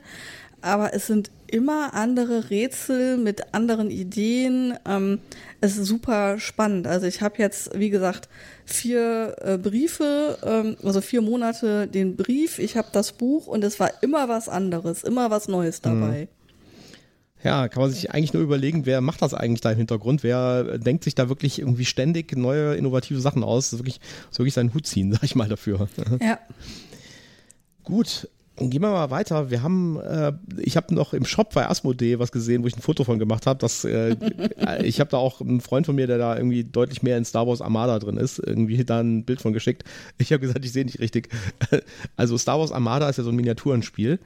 Aber das hier war eine, das kann man eigentlich über Miniatur nennen. Das war so ein 70 bis 80 Zentimeter langer Sternzerstörer. Also wirklich so ja. armbreit. Völlig verrückt. Völlig verrückt. Ja. Auch kostet auch nur die lockere Kleinigkeit von 250 Euro für das eine Modell. Ich ja, das ist dann wahrscheinlich Kleinteiligkeit, Stückzahl, das muss ich ja alles rechnen. Ja, also ich frage mich ja auch, also ich meine, das musst du ja auch auf den Tisch bringen, dieses Ding, ja. Und bei Armada bewegen sich die Schiffe ja auch noch. Also äh, würde mich ja wirklich mal interessieren. Ich muss mal auf YouTube gucken, ob es davon ein, Video gibt, wie die das dann spielen. Ja? Ob das dann eher quasi nur so ein, äh, ein dreidimensionales Element des Spielfeldes ist und der sich eigentlich gar nicht bewegt oder ob der sich tatsächlich auch bewegt. Also das äh, äh verrückt. Das sind dann so, das sind dann so perverse ja, Ausma Ausmaße an dieses Spiel dann fliegt der Sternenzerstörer halt von Wohnzimmer in die Küche. Ja, alles klar. Gottes Willen, ey. Da, echt total verrückt. Total verrückt. Ja. Jo, ja, das nächste ist unser Starship Captain. Genau, da haben wir ja schon drüber gesprochen. Genau. Haben wir leider bis jetzt noch nicht geschafft, nochmal zu spielen, weil wir auf der Nase gelegen haben. Aber sowas von. Ja, äh, aber äh, das war auf jeden Fall ein schönes Spiel. Wir haben ja schon mhm. gesagt, äh, ist jetzt wahrscheinlich nicht das super Knüller-Spiel, aber das Gesamtpackage bringt es einfach. Weil ja. so viele coole Star Trek-Reminiszenzen ähm, da drin sind. Also dem kann man sich eigentlich gar nicht entziehen. Ne? Richtig. Ja, dann ein weiteres Spiel, was wir auch mitgenommen haben, nämlich äh, Clone Wars. Pandemic Star Wars. Da hatten wir ja im Vorfeld schon mal drüber gesprochen, wo wir das in, der, in dem Neuheitenkatalog gefunden haben, gesagt haben, ja, gibt es ein Pandemic mit Star Wars Thema. Und ich hab's, wir haben es noch nicht gespielt. Da wird auch nochmal eine Rezension kommen, aber ich habe mir die Anleitung durchgelesen und ich bin minder schwer erschüttert, sag ich jetzt mal. ja, du hast da schon ganz schön äh, schockiert reagiert, ja, ähm, ja. nachdem du die Anleitung gelesen hattest und festgestellt hast, dass da irgendwie in deinen Augen was schiefgelaufen ist. Also es war so ein, es war so ein Wechselbad der Gefühle. Ich habe die Anleitung gelesen und gedacht, geil. Das ist richtig cool. Also mal im groben Zusammenhang, ohne dass jetzt irgendwie, da wir jetzt tief drauf eingehen.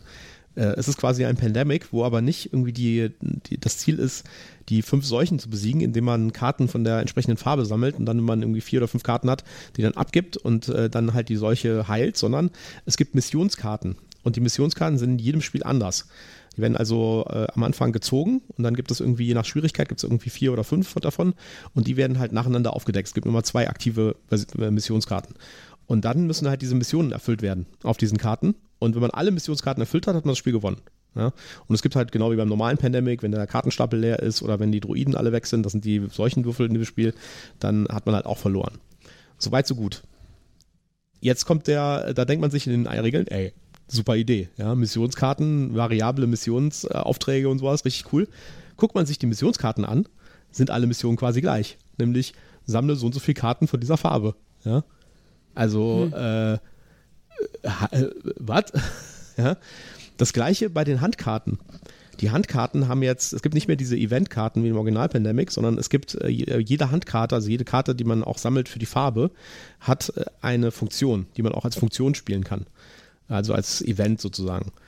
So, denkt man sich, super, ja, das heißt, es gibt viel mehr Möglichkeiten, die ich machen kann. Und ich habe irgendwie meine Handkarten und ich muss mir überlegen, nehme ich die Handkarte jetzt für die Erfüllung der Mission oder nehme ich die Handkarte für den Effekt? Ja? Und dann guckt man sich die Handkarten an und dann denkt man sich, äh, wie? Und dann gibt es halt auch wieder diese fünf Farben da drin und jede Typ Farbe hat immer denselben Effekt. Das heißt, man hat irgendwie so einen ganzen Stapel gelbe Karten und die haben immer einen Effekt aufgedruckt als Text und der Text ist auf allen Karten gleich. So, äh, was soll das? Ja? Warum? Vielleicht ist das ein Fehlprint. Vielleicht solltest du dann nachfragen. Nein, nein, das ist kein Fehlprint. Das steht dann auch so tatsächlich in der Anleitung. Aber es kommt mir halt irgendwie so vor. Also, wie gesagt, wir haben es noch nicht gespielt. Wir können es noch nicht im Detail sagen, ja. Aber von dem, was ich jetzt gesehen habe, kommt es mir irgendwie so vor. Wir, wir haben irgendwie eine coole Ideen gehabt für dieses Spiel und haben irgendwie uns überlegt, wie man das Ganze dynamischer machen kann mit äh, Missionskarten und mit Effekten und sowas auf den Karten. Und dann hat irgendjemand gesagt, oh, Nee, aber das, äh, also wenn wir da jetzt auf, wenn wir da jetzt irgendwie auf den, auf den Handkarten verschiedene Effekte haben, dann äh, wird das zu kompliziert. Das ist dann zu viel, zu viel Entscheidung für den Spieler. Dann verlassen wir die Kategorie und die Zielgruppe der Spieler, die wir erreichen wollen mit so einem Pandemic. Ja, das geht nicht. Mach das mal wieder zurück. Ja? Äh, wie machen wir das am besten zurück? Wir schreiben auf, auf alle Karten dieselben Effekt, denselben Effekt drauf. Also äh, ich. Ja, aber das ist doch total Banane. Also wenn ich da keine Ahnung zehn Karten habe, dann macht es doch zumindest mal Sinn, dass man da drei oder vier unterschiedlich ja. hat und nicht alle gleich. Ja, genau. Ich finde es vor, vor allen Dingen lustig, dass tatsächlich auf allen Karten der Text identisch aufgedruckt ist. das ist echt total verrückt. Also, liebe Asmodee, äh, wir spielen das jetzt noch, ja aber ich bin mittelschwer erschüttert, ehrlich gesagt. Ja, das ist Michael so ist im Geiste schon dabei, seine eigenen Karten ja. zu designen. Kennst, kennst, du diese, kennst du diese, diese Story von dieser Pyramide in Ägypten, die irgendwie steil gebaut wurde und dann ist irgendwie eine andere Pyramide eingestürzt und dann haben sie die äh, flacher weitergebaut und die hat dann so eine Dachform jetzt. Das hier ist das Spieläquivalent für dieser Pyramide. Man hat irgendwie viele Ambitionen gehabt und hat mal gemerkt, oh oh, das geht schief. Wir bauen jetzt mal flacher weiter. Ja. So, eine andere Sache, die wir uns angeschaut haben, wo wir auch äh, drauf gehofft haben, dass es vielleicht die deutsche Version da gibt, ist Twilight Inscription. Haben wir gesehen, gab es nicht in Deutsch. Auch wieder so eine tragische Geschichte, ne? Ja. Asmodee hat gesagt, äh, es wäre in Deutsch da. Und dann kurz vor der Messe, ja, shit, hat doch nicht geklappt, kommt kurz nach der Messe. Und das ist natürlich schon ärgerlich irgendwie, wenn es wirklich so irgendwie eine, zwei Wochen nach der Messe kommt. Ja, und vor allen Dingen ja auch äh, mehr oder weniger unverschuldet, weil wieder Lieferengpass oder Produktionsengpass, keine Ahnung, wo es gerade hemmt, ja. aber es hat halt irgendwo nicht an der Planung geklemmt, sondern dann an der Umsetzung irgendwo. Und das ist dann natürlich besonders bitter. Ja, ich habe es jetzt tatsächlich auf Facebook schon ein paar Mal in The Wild gesehen von Leuten, die es schon haben in Deutsch, die, seit dieser Woche. Äh, ich, äh, liebes Fantasy-Welt, falls ihr hier zuhört, warum habt ihr das noch nicht? Und äh, ich habe es nämlich bei euch vorbestellt, ja. Und ihr wart immer sehr zuverlässig und ich bin etwas enttäuscht, dass bis jetzt da immer noch steht, wir wissen nicht, wann es kommt. Und ich, bei anderen Händlern gibt es das schon und ich habe Leute gesehen, die es schon haben.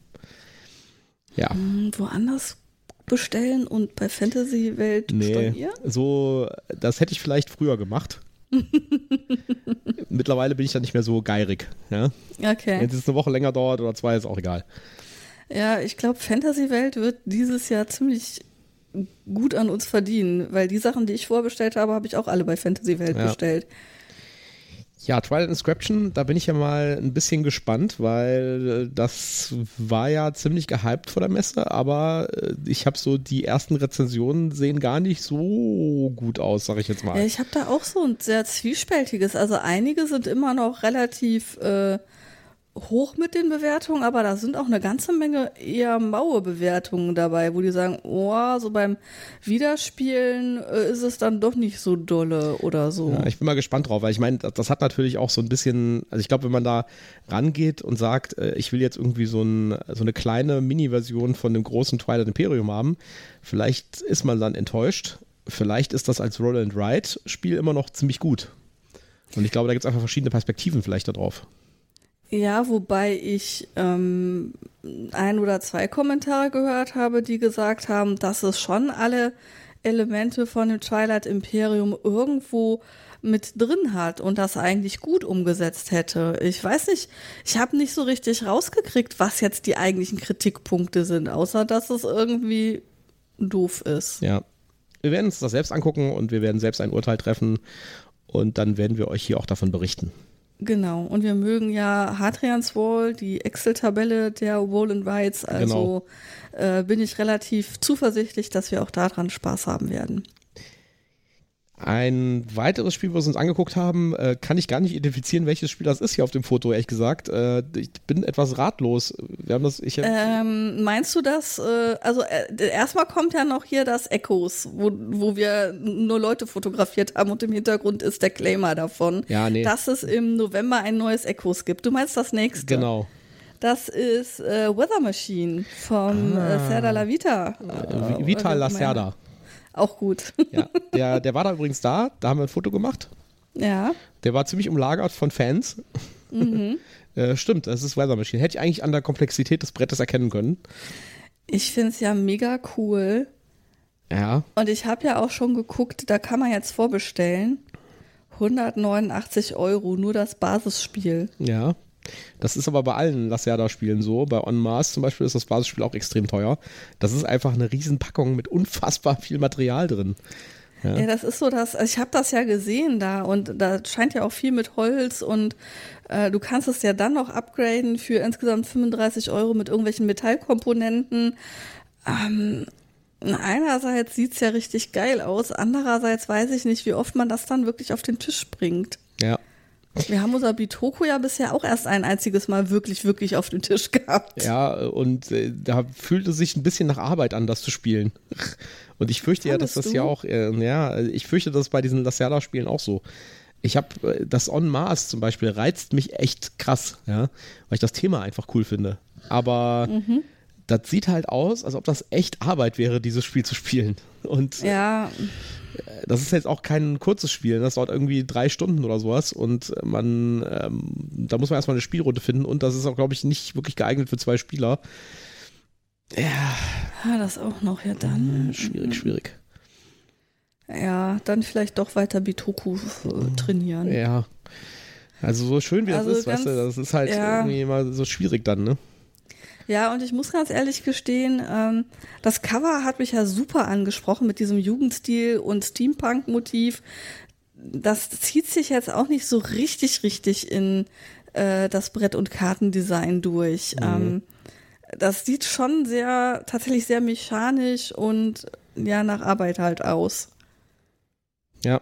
Insofern, also gerade mit den Kosten, mit der Komplexität, auch wenn das Material super schön ist, ich fürchte, das wird nicht bei uns einziehen. Nee. Nee. Auch das nächste Spiel habe ich hier ein bisschen Probleme zu erkennen, was das ist. Äh, Du, du hast Das ist The du hast- Wolfes. Du hast immer das Cover vergessen mit zu fotografieren. Ja, ich habe da eine kleine ähm, Gehirnjogging-Aufgabe draus gemacht. Ah. Ach ja, das, Das ist das, ist- das Wolfsspiel. Das Wolfsspiel, das mich durchaus angesprochen hat, aber du sagst, das Thema reizt dich gar nicht. Nee. Also spricht mich überhaupt nicht an. Es gab ja irgendwie ein, ein Wolfsspiel und ein Fuchsspiel. Ich weiß nicht genau, eins davon ist von der Designerin von Wingspan, äh, Elizabeth Hargrave. Äh, Ich glaube, das waren die Füchse, das waren die Füchse. aber ich ne? bin mir nicht sicher. Ich glaube sogar, die Ja. sind beim selben Verlag rausgekommen, aber ich bin mir nicht, nicht hundertprozentig sicher. Also ich finde beide eigentlich ziemlich schön. Ähm, das mit den Füchsen, wo es dann eben um genetische Zucht geht, spricht mich weniger an. Das mit den Wölfen hier, wo es eben darum geht, ähm, ja im Grunde genommen Terrain zu gewinnen, äh, sein Wolfsrudeln zu erweitern. Von den Aufgabenstellungen her hat es mich sehr an Endless Winter erinnert. Äh, so gerade wenn ich mir jetzt noch mal vor so im Ohr habe, was die über das Endless Winter erzählt haben. Ähm, von der Grafik her finde ich es eigentlich relativ schön, aber es war bei dir durch, also habe ich dann auch nicht weiter danach geguckt. Ja. Was wir gesehen haben auch, ist das äh, Terraforming Mars Dice Game. War die ganze Zeit belegt, wir konnten es Genau. leider nicht spielen. Aber das sah relativ nett aus. Ich weiß nicht, ob ich es wirklich brauchen würde, aber es sah aus wie so ein Mini-Terraforming Mars. Ich habe ja Terraforming Mars nur einmal, glaube ich, mit dir gespielt und das war, glaube ich, auch die Ares Expedition Genau. Das finde ich die, also da wird man mich vielleicht für steinigen, aber ich finde Ares Expedition besser als das Basis Terraforming Mars. Weil einfach irgendwie kompakter und besser designt und weniger fluff. Mhm. Ich weiß, dass viele Leute das anders sehen. Ich finde die Ares Expedition besser. Aber damit hat sich glaube ich, finde ich, auch mit dem Thema. Ähm, Ich würd, hätte jetzt keine Motivation, das Dice Game, das ist ja gerade auf Kickstarter, äh, zu Ja. holen. Aber es sah ordentlich aus, sage ich jetzt mal. Mich haben ja die bunten Würfel angesprochen, aber ich bin tapfer geblieben und habe die Finger davon gelassen. Ich fand die bunten Würfel gerade nicht so toll, weil das halt so opake Würfel waren. Und da hätten, glaube ich, transparente Würfel besser ausgesehen bei dem Thema auch. Also, Hm. ich bin ja normalerweise immer für transparente Würfel, weil die einfach cooler sind als opake. Ja, also grundsätzlich kann ich transparenten Würfeln auch viel abgewinnen, aber ich fand es jetzt in dem Falle, sahen die Würfel trotzdem gut aus, auch wenn sie eben nicht durchsichtig waren. Jo, dann die, meiner Meinung nach, die Enttäuschung der Messe, ehrlich gesagt. Ja. Dieses, äh, Die Schriftrolle. Die Schriftrolle. Wie hieß das nochmal genau? Das hatten wir auf unserer Liste auch drauf. Da haben wir auch schon im Vorfeld drüber gesprochen.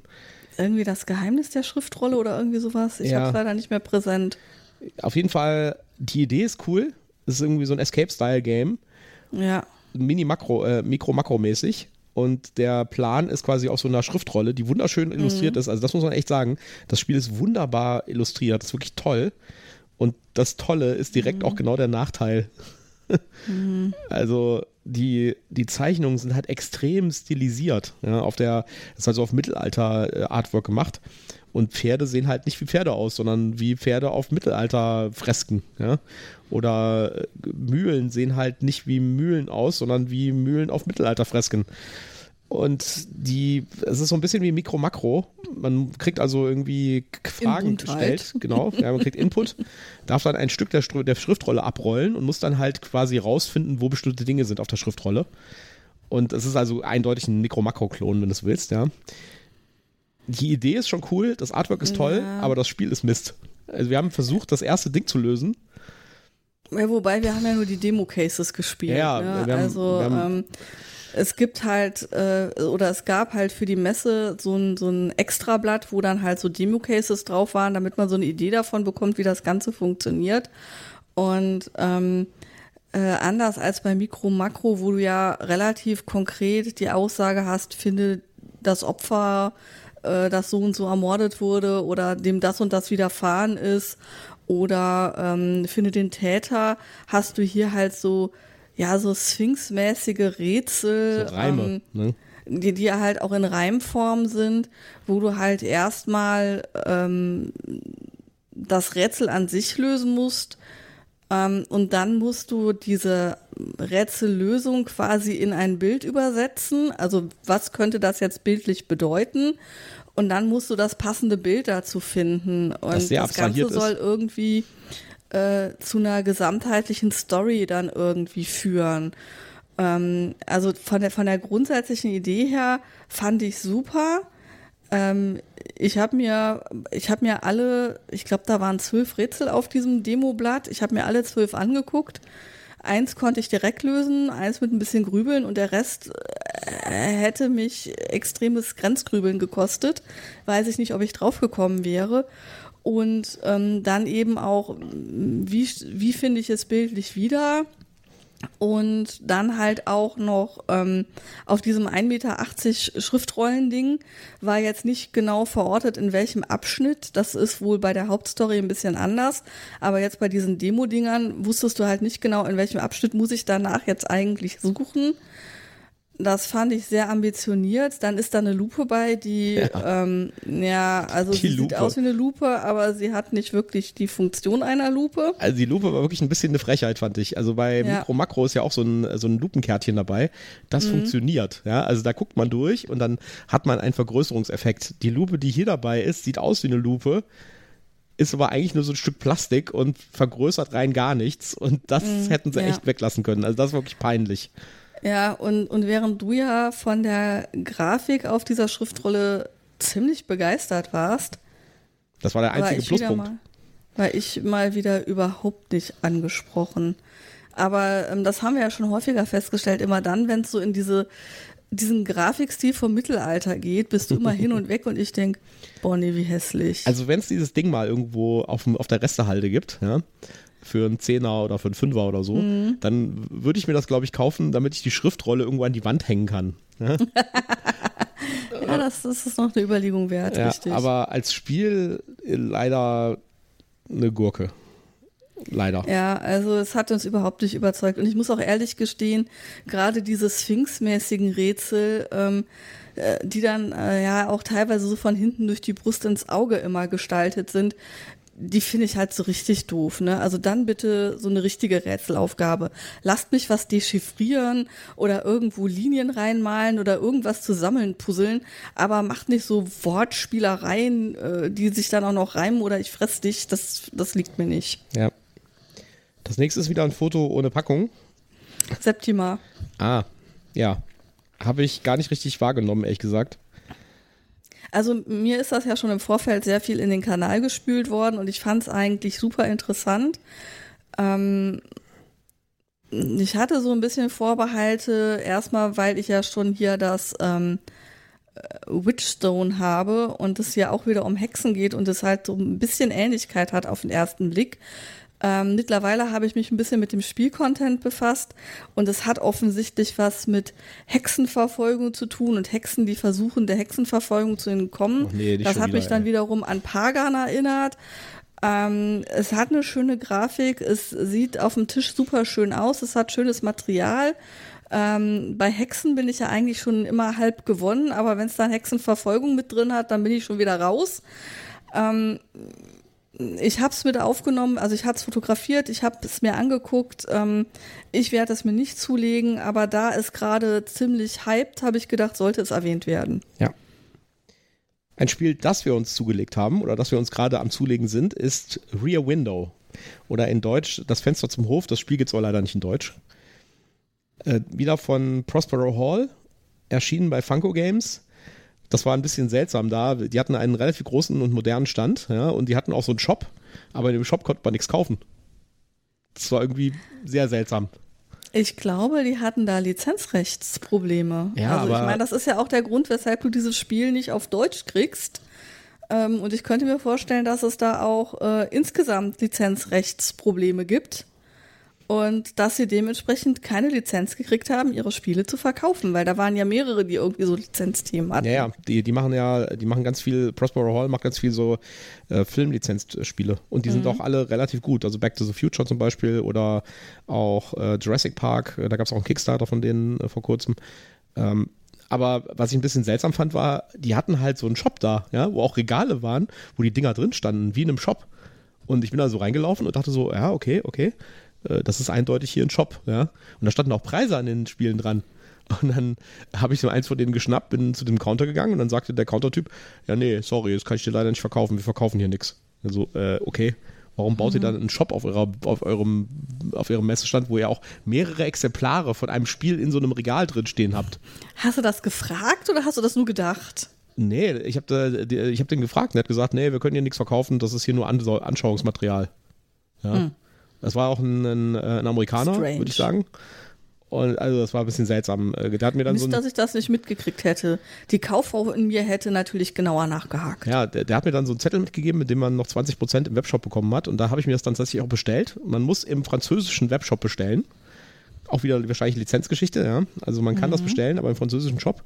Und es war im französischen Shop aber auch irgendwie teurer. Ich, äh, die hatten das da ausgezeichnet für, ich glaube, 22 Euro oder so. Und im äh, Webshop hat es irgendwie 35 gekostet. Also alles ein bisschen. Ja, oder das sind die Händler-Einkaufspreise. Obwohl mir das ein bisschen hoch vorkommt für Händler-Einkaufspreise. Aber egal. Auf jeden Fall interessantes Spiel. Ich bin sehr gespannt. Ich bin ja normalerweise sehr skeptisch bei Deduktionsspielen. Ja. Aber äh, ich meine, welches Thema passt für ein Deduktionsspiel besser als das Fenster zum Hof? Ja, mit dem Typen, Ja, also ich bin mega skeptisch. Der- der Typ, Mich erinnert das viel zu sehr an, an so Cluedo. Und Cluedo habe ich einmal in meinem Leben gespielt und fand scheiße. es ist tatsächlich eher wie Dixit. Also du hast halt so, du, du, das Spielbrett ist quasi so eine Fensterfront von, der, von dem gegenüberliegenden Haus, ja. Und äh, der Spielleiter, es gibt einen Spielleiter, das ist dann der Regisseur in dem Fall, ja, der äh, zieht am Anfang eine, ein Set von Motivationen und Personen. Also zum Beispiel äh, Ehestreit und dann zwei Personen, ja.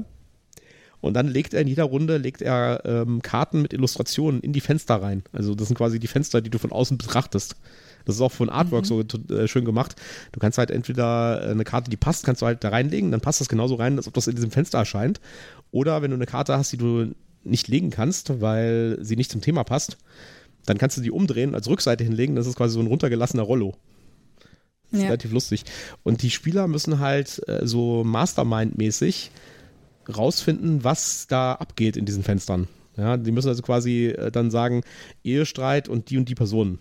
Und äh, dann sagt der Spielleiter nach jeder Runde, also der Regisseur sagt dann, ihr habt fünf von acht Dingern richtig, so wie bei Mastermind. Und dann kann man halt, gibt es die nächste Runde und so weiter. Und das Ziel der Spieler ist halt, das komplett äh, zu erraten. Ich bin, Okay. ich bin gespannt. Ich finde einfach, das ist auch wieder sowas, ja. äh, Das, wenn du mir allein das Spiel so gegeben hättest, hätte ich gesagt, "Mm, na, Deduktion. Äh, aber dieses Thema passt so dermaßen wie die Faust aufs Auge, ja. Der, der Typ, der irgendwie mit dem gebrochenen Bein aus dem Fenster guckt, ja, und da drüben auf der anderen Straßenseite einen Mord sieht im Fenster. Ja, und sich dann alles möglich zusammenreimt. Das ist einfach so perfektes Zusammenspiel von, äh, von Spielkonzept und, äh, und Thema. Also ich bin sehr gespannt drauf. Ist leider noch nicht da, ich habe es bestellt. Äh, Lustigerweise habe ich, um Porto zu, äh, zu sparen, noch die Goonies mitbestellt. Ja, das kommt auch noch hinten in unserer Liste, genau. Ja, was, äh, da können wir auch jetzt schon drüber reden, was äh, interessanterweise äh, in einer Bestellung war, mit zwei verschiedenen Lieferdiensten geliefert wurde, in zwei verschiedenen Paketen. Und The Goonies ist gestern gekommen und das Fenster zum Hof hängt immer noch bei DHL fest. Merkwürdig. Sehr seltsam, sehr, sehr Ja. seltsam. Und bei Wahrscheinlich Goonies, aus unterschiedlichen La Lagern geliefert oder so. ja, bei Goonies muss ich mal wieder sagen, ich bin ja totaler Goonies-Fan und dieses Spiel hat wirklich ein unglaublich geiles Material. Da ist so viel Aufwand in die Illustrationen geflossen und in die Qualität der, der Karten und des Sichtschirms und so weiter. Da bin ich sehr, spannend, sehr gespannt drauf, wie sich das spielt. Es ist so, so eine Art äh, Rollenspiel-Light. Also äh, es ist so eine Art Hybrid aus Rollenspiel und Brettspiel. Also es Ja, gibt- da bin ich auch sehr gespannt es drauf. gibt einen Spielleiter und es gibt halt Spieler und die spielen eine Story durch, die aus neun Missionen besteht und die so eine übergreifende Story ergibt. Und vielleicht sollten wir vorher den Film nochmal gucken. Es ist lange her, dass ich den geguckt habe. Ich habe ja schon gesagt, ich habe den zwar immer gemocht, aber ich bin nicht zitatfest. Das ist übrigens jetzt ohne zu spoilern, die- das ist das äh, Coole an dem Spiel. Die ersten drei Missionen sind quasi der Film und dann geht's aber weiter. Das heißt, das Spiel geht über den Film handlungsmäßig hinaus und verlängert die Ach, wie Story. cool. Äh, Das ist echt cool. Also das, weil ich habe am Anfang gedacht, okay, da gibt es irgendwie die Fratellis als, äh, als, als Gegner und One-Eyed Willy, äh, den Piraten und sowas, ja. Ähm, okay, spielen die jetzt einfach da die Story des, des Films durch. Aber es ist clever gemacht. Die ersten drei Missionen sind quasi der, der, die Story des Films und dann geht es aber weiter. Äh, echt total nett. Ja, das klingt super. Ja. Da bin ich sehr gespannt drauf. Ja, ich Hatte auch. ich gar nicht auf dem Schirm, aber jetzt bin ich froh, dass du es besorgt hast und dass wir das spielen werden. Ja, ist schon ein bisschen älter, aber war halt die ganze Zeit immer schwer zu kriegen. Deswegen habe ich das nicht geholt vorher schon. Und äh, das Traurige ist halt, gibt es halt nicht in Deutsch und das wäre auch so ein ideales Spiel, was wir mit den Kids spielen könnten. Ja. Weil äh, das Thema und so weiter ist natürlich auch toll. Wobei ich jetzt Du sagen halt muss. mal Englisch lernen. Ja, wobei ich jetzt sagen muss, äh, die Sprachabhängigkeit von dem Spiel ist nicht so super viel. Also es gibt da äh, Effekte, die auf Karten geschrieben sind, so. Aber ich glaube, das könnte man tatsächlich mit denen spielen. Ja, da muss man ihnen halt ein bisschen helfen, wenn irgendwie die Sachen da stehen. Aber ich glaube, das könnte sogar klappen. So stark sprachabhängig ist es nicht. Ja, vielleicht müssen wir es mal antesten und dann Ja. entscheiden, ob man das mit denen spielen kann. Ja. Okay, dann haben wir zumindest so einen ersten Blick auf ein Cover gekriegt. Ja. Und zwar von der nächsten Erweiterung von die verlorenen Ruinen von Anak heißt das, glaube ich, auf Deutsch. Ja, wir haben die Packung gesehen zumindest. Ja. Äh, man weiß noch nichts, was da drin vorkommt. Es gibt auch noch keinen Titel. Da stand so eine, so eine einsame ähm, Mock-up-Packung im Regal quasi. In so einem, Ja, in so einem Schaukasten. Schaukasten. genau. Und äh, sieht wieder super interessant aus, aber wie gesagt, es ist halt einfach nur äh, ein hübsches Bildchen, wenn man ehrlich ist. Es sagt nichts darüber aus, worum es in der Erweiterung gehen wird, was da vielleicht dazukommt, aber ähm, es kommt was. Ja. Und da sind wir gespannt drauf, Da weil wir wir das Spiel sehr drauf. mögen. Ein anderes Spiel, wo wir uns sehr drauf gefreut haben und wo wir ein bisschen suchen mussten, um es zu finden, äh, das war eine Neuheitenliste drin. Ich habe eigentlich gedacht, dass es das vielleicht zum Kaufen gibt, ist Tales Ah, from the. Yawning Portal. Das Dungeons and Dragons Brettspiel. Mhm. Ja, haben wir auch tatsächlich gefunden, gab es als Prototyp, aber leider nicht zum Kaufen und ich glaube, wenn ich recht erinnere, stand da auch dran erst im ersten Quartal. Ja, genau. Da stand irgendwie, oder wir haben irgendwie die Information gekriegt, dass es erst im ersten Quartal des nächsten Jahres kommt. Ja. Ich bin auch noch nicht so hundertprozentig sicher, ob wir dieses Spiel rein spieltechnisch brauchen. Also ich meine, klar, wir sind totale äh, Yawning Portals Fans, ähm, aber dieses ich bin im Yawning Portal und muss meine Gäste bedienen, äh, fand ich jetzt noch nicht so. Also ist irgendwie Pickup und Delivery, würde ich jetzt mal sagen. Ja, vielleicht noch kurz, wer das nicht kennt. Das Yawning Portal ist wahrscheinlich die angesagteste Kneipe in Dungeons and Dragons. Also wer in, in, in Ferun, in uh, Waterdeep rumläuft in Dungeons Dragons, wird auf jeden Fall irgendwann mal im Yawning Portal einkehren. Absolut krasse Hintergrundgeschichte hat diese Kneipe, ja. Ähm, will ich jetzt nicht drüber erzählen, weil das liest sich auch total toll. Wer sich dafür interessiert, der kann da mal googeln, da gibt es diverse Wiki-Artikel und sowas darüber. Auf jeden Fall legendäre Geschichte im Dungeons Dragons Universum. Ja, und wie gesagt, das Spiel äh, hat mich noch nicht davon überzeugt, dass das Flair halt irgendwie rüberkommt. Ne? Also, ähm, ja, muss halt die Gäste ich meine, bedienen, hängt, ne? also, ja, es, es hängt halt davon ab, wie die Gäste beschrieben sind. Also wie, wie bildlich man sich das nachher vorstellen kann, was da für Gäste sitzen und was für kuriose Bestellungen da vielleicht auch reinkommen. Ähm, ich fand es relativ schön, dass du halt echte kleine Bierkrügchen und ich glaube ähm, Ja, so- Hähnchen waren So Hähnchenschenkel aus Plastik. ja, genau so. Du hattest so kleine Miniaturen von dem, was du an Essen liefern musstest. Das fand ich ganz niedlich. Ähm, und auch die, das Brett äh, war halt sehr schön illustriert.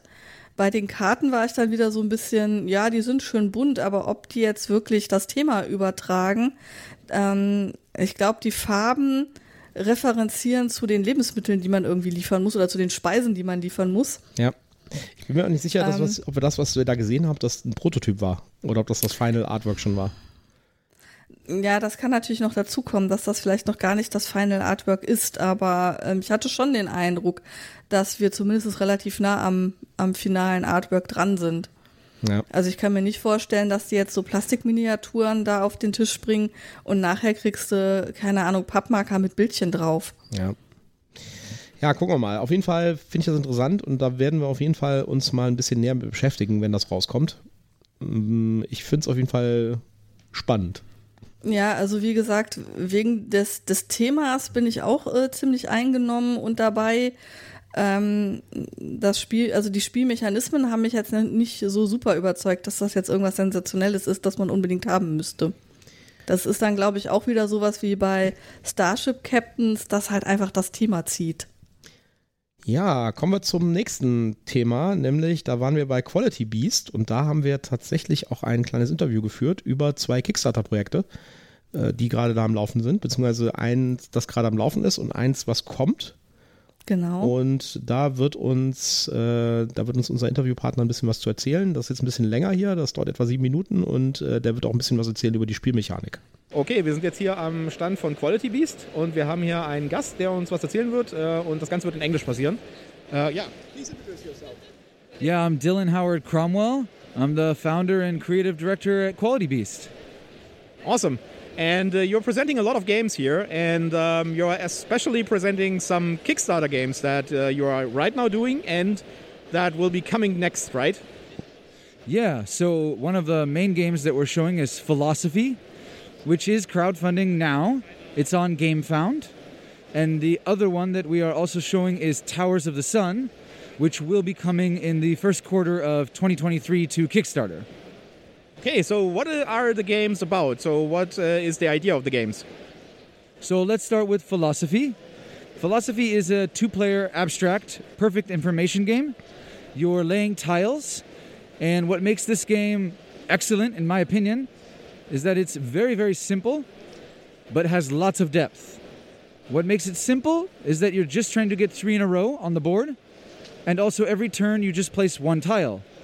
But what makes it have its depth is that each tile has an ability that can activate to move your opponent tiles, and then your opponent tiles can move into your existing tiles and create chain reactions. So as the game goes on and the board fills up, it becomes an active puzzle. And what I really love about this game is that even though it's competitive, most players end up enjoying solving each other's puzzles more than winning.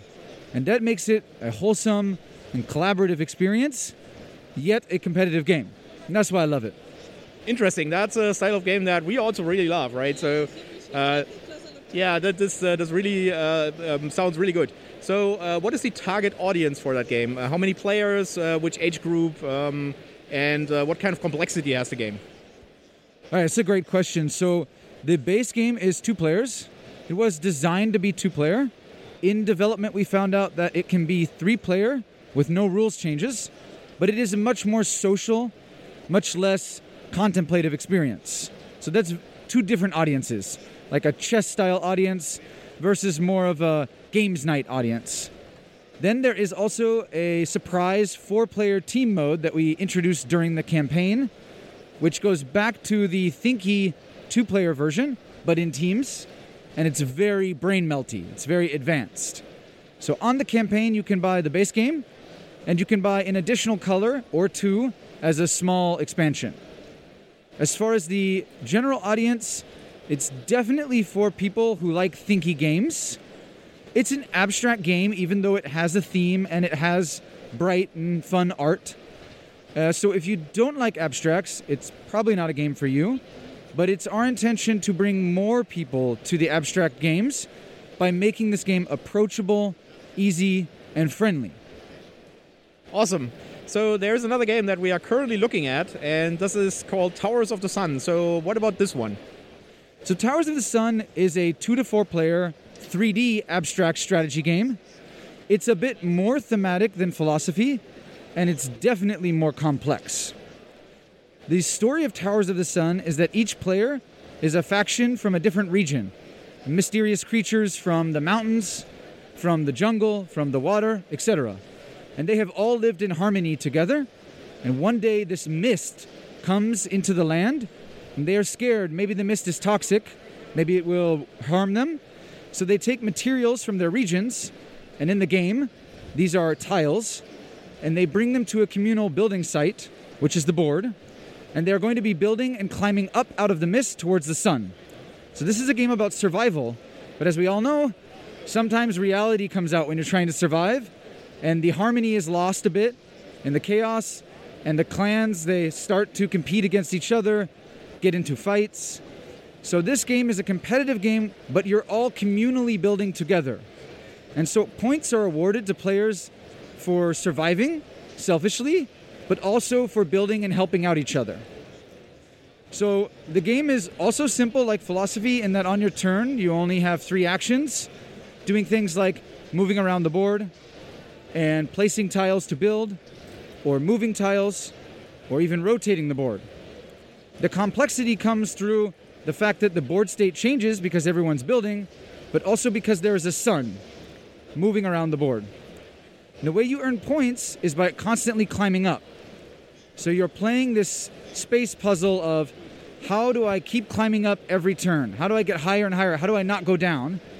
And the second way you earn points is that when the sun shines in a straight line across the board, you get points for your towers, towers of your color. So you're constantly moving around tiles or rotating the board to put your towers in the line of the sun and not your opponents. And that's the second puzzle, what we call the sun puzzle. So we just played it uh, with the prototype that you have here, and uh, it feels to me like a really nice game that has like puzzle elements, that has like competitive elements and uh, cooperative elements, right? So um, really nice. So uh, when is that coming to uh, crowdfunding? So we've set a date region for the first quarter of next year to give ourselves time to prepare it as properly as we can and also to decide what extra content, if any, will come in the campaign. Currently, the base game is stable. We have a mini expansion which physically introduces the mist as tiles in, that is also stable. And we are working on a co op expansion now for people that like co ops. And there is also a potential advanced mode expansion, although we'll see if we feel like it's stable enough for the Kickstarter. If not, we won't include it. We'll be for the future. Did you know what will be the material of the board? Will it be wood as well? The board will most likely be a double layer cardboard uh, that you assemble together, and then the inner ring and the outer rings uh, rotate. But then the tiles, the meeples, the score markers will be wood, and some of the other components are still, we're getting them quoted and seeing not just about the pricing, but what is the most fun to touch and what makes the most sense for the players when they are playing. Awesome. Thanks. Uh, we'll keep an eye on that and uh, keep watching that. Thanks. Yeah, thanks so much for having me. Ja, das äh, Towers of the Sun sah echt nett aus. Also wir haben nochmal eine Runde gespielt und äh, das hatte so ein, das, das ist quasi so ein Spiel, wo sich so Ringe drehen, auf denen man äh, so Türmchen baut aus Scheiben. Und das Ganze hat so einen geometrischen Ansatz. Das heißt, man, äh, die Sonne scheint immer von einer Seite und dann wird da geguckt, äh, welcher Turm ist am höchsten und der bekommt dann Punkte. Sah sehr, sehr cool aus. Ja, also ähm, das mit den Towers of the Sun, das finde ich auch extrem ansprechend. Also ich glaube, da bin ich drin. Ähm, bei dem Philosophy bin ich immer am Hin und Her schwanken. Also- Also, einerseits klingt es, finde ich, super spannend. Dann kommen aber so Aussagen wie so Chess-Mentalität, wo ich denke, oh nee, ich bin raus. Ja, Dann gucke ich mir das wieder hier an und denke, oh, doch super interessant. Und ich bin, ich bin, äh, ich spiele gerade rein in den Warenkorb, raus aus dem Warenkorb. Ja, dann lass das mal, weil dann würde ich das nämlich backen. Weil ich habe mir das nämlich angeschaut und ich finde das cool. Das sieht richtig cool aus. Ja, ne? Ja, das Äh, spricht mich würdest auch. du- Ich meine, ich bin halt der, du weißt ja, dass ich auch sowas wie äh, hier War Chest und Ja. sowas richtig cool finde. Äh, das sind halt so abstrakte Spiele und das hat mich einfach auch direkt angesprochen. Ne? Das finde ich echt nett, das Ding. Okay, dann äh, überlasse ich das gerne dir. Nimmst du denn dann die Full, den, den Full Color Reward mit vier Farben oder nimmst du nur zwei Farben? Ich werde mir das nochmal angucken. Der Kickstarter läuft jetzt noch eine Woche. Wer also Genau. da Interesse dran hat, äh, wir tun den Link auch mal in die Show Notes. Äh, guckt euch das an. Das ist auf jeden Fall, das sieht richtig cool aus. Und ich glaube, für Leute, die abstrakte Spiele mögen, ist das, glaube ich, der, ist das vielleicht mal ein Blick wert. Die äh, Quality Beast hat ja sowieso relativ viele von diesen abstrakten Spielen. Auch Towers of the Sun ist ein abstraktes Spiel im Kern. Und die, die wissen schon da, was sie tun. Und das sieht richtig cool aus, finde ich. Ja. Ja, was ich gerade hier gesehen habe, aber das ist zu teuer. Du könntest dir noch äh, eine kundenindividuelle Farbe dazu merchen zu den vier Farben. Aber dann kostet, dann wird aus den 45 Euro gleich mal 150 Euro. Das verstehe ich dann jetzt eher nicht. Ja, da weiß ich nicht. Ich glaube, das muss, also das muss natürlich auch nicht sein, ne? Also das ist ja nur, das ist wieder so Spielerei und Kundenbefriedigung, wenn irgendjemand meint, ich muss aber unbedingt rot haben oder lila haben oder pink haben, Ja. dann kann er sich das halt äh, dazu bestellen, aber ähm, brauchen tut man das natürlich nicht. Das Towers of the Sun werden wir uns auf jeden Fall angucken, wenn das rauskommt im ersten Quartal. Und da werden wir mit Sicherheit auch nochmal drüber sprechen. Also Da das ist, Bin ich sehr also gespannt drauf.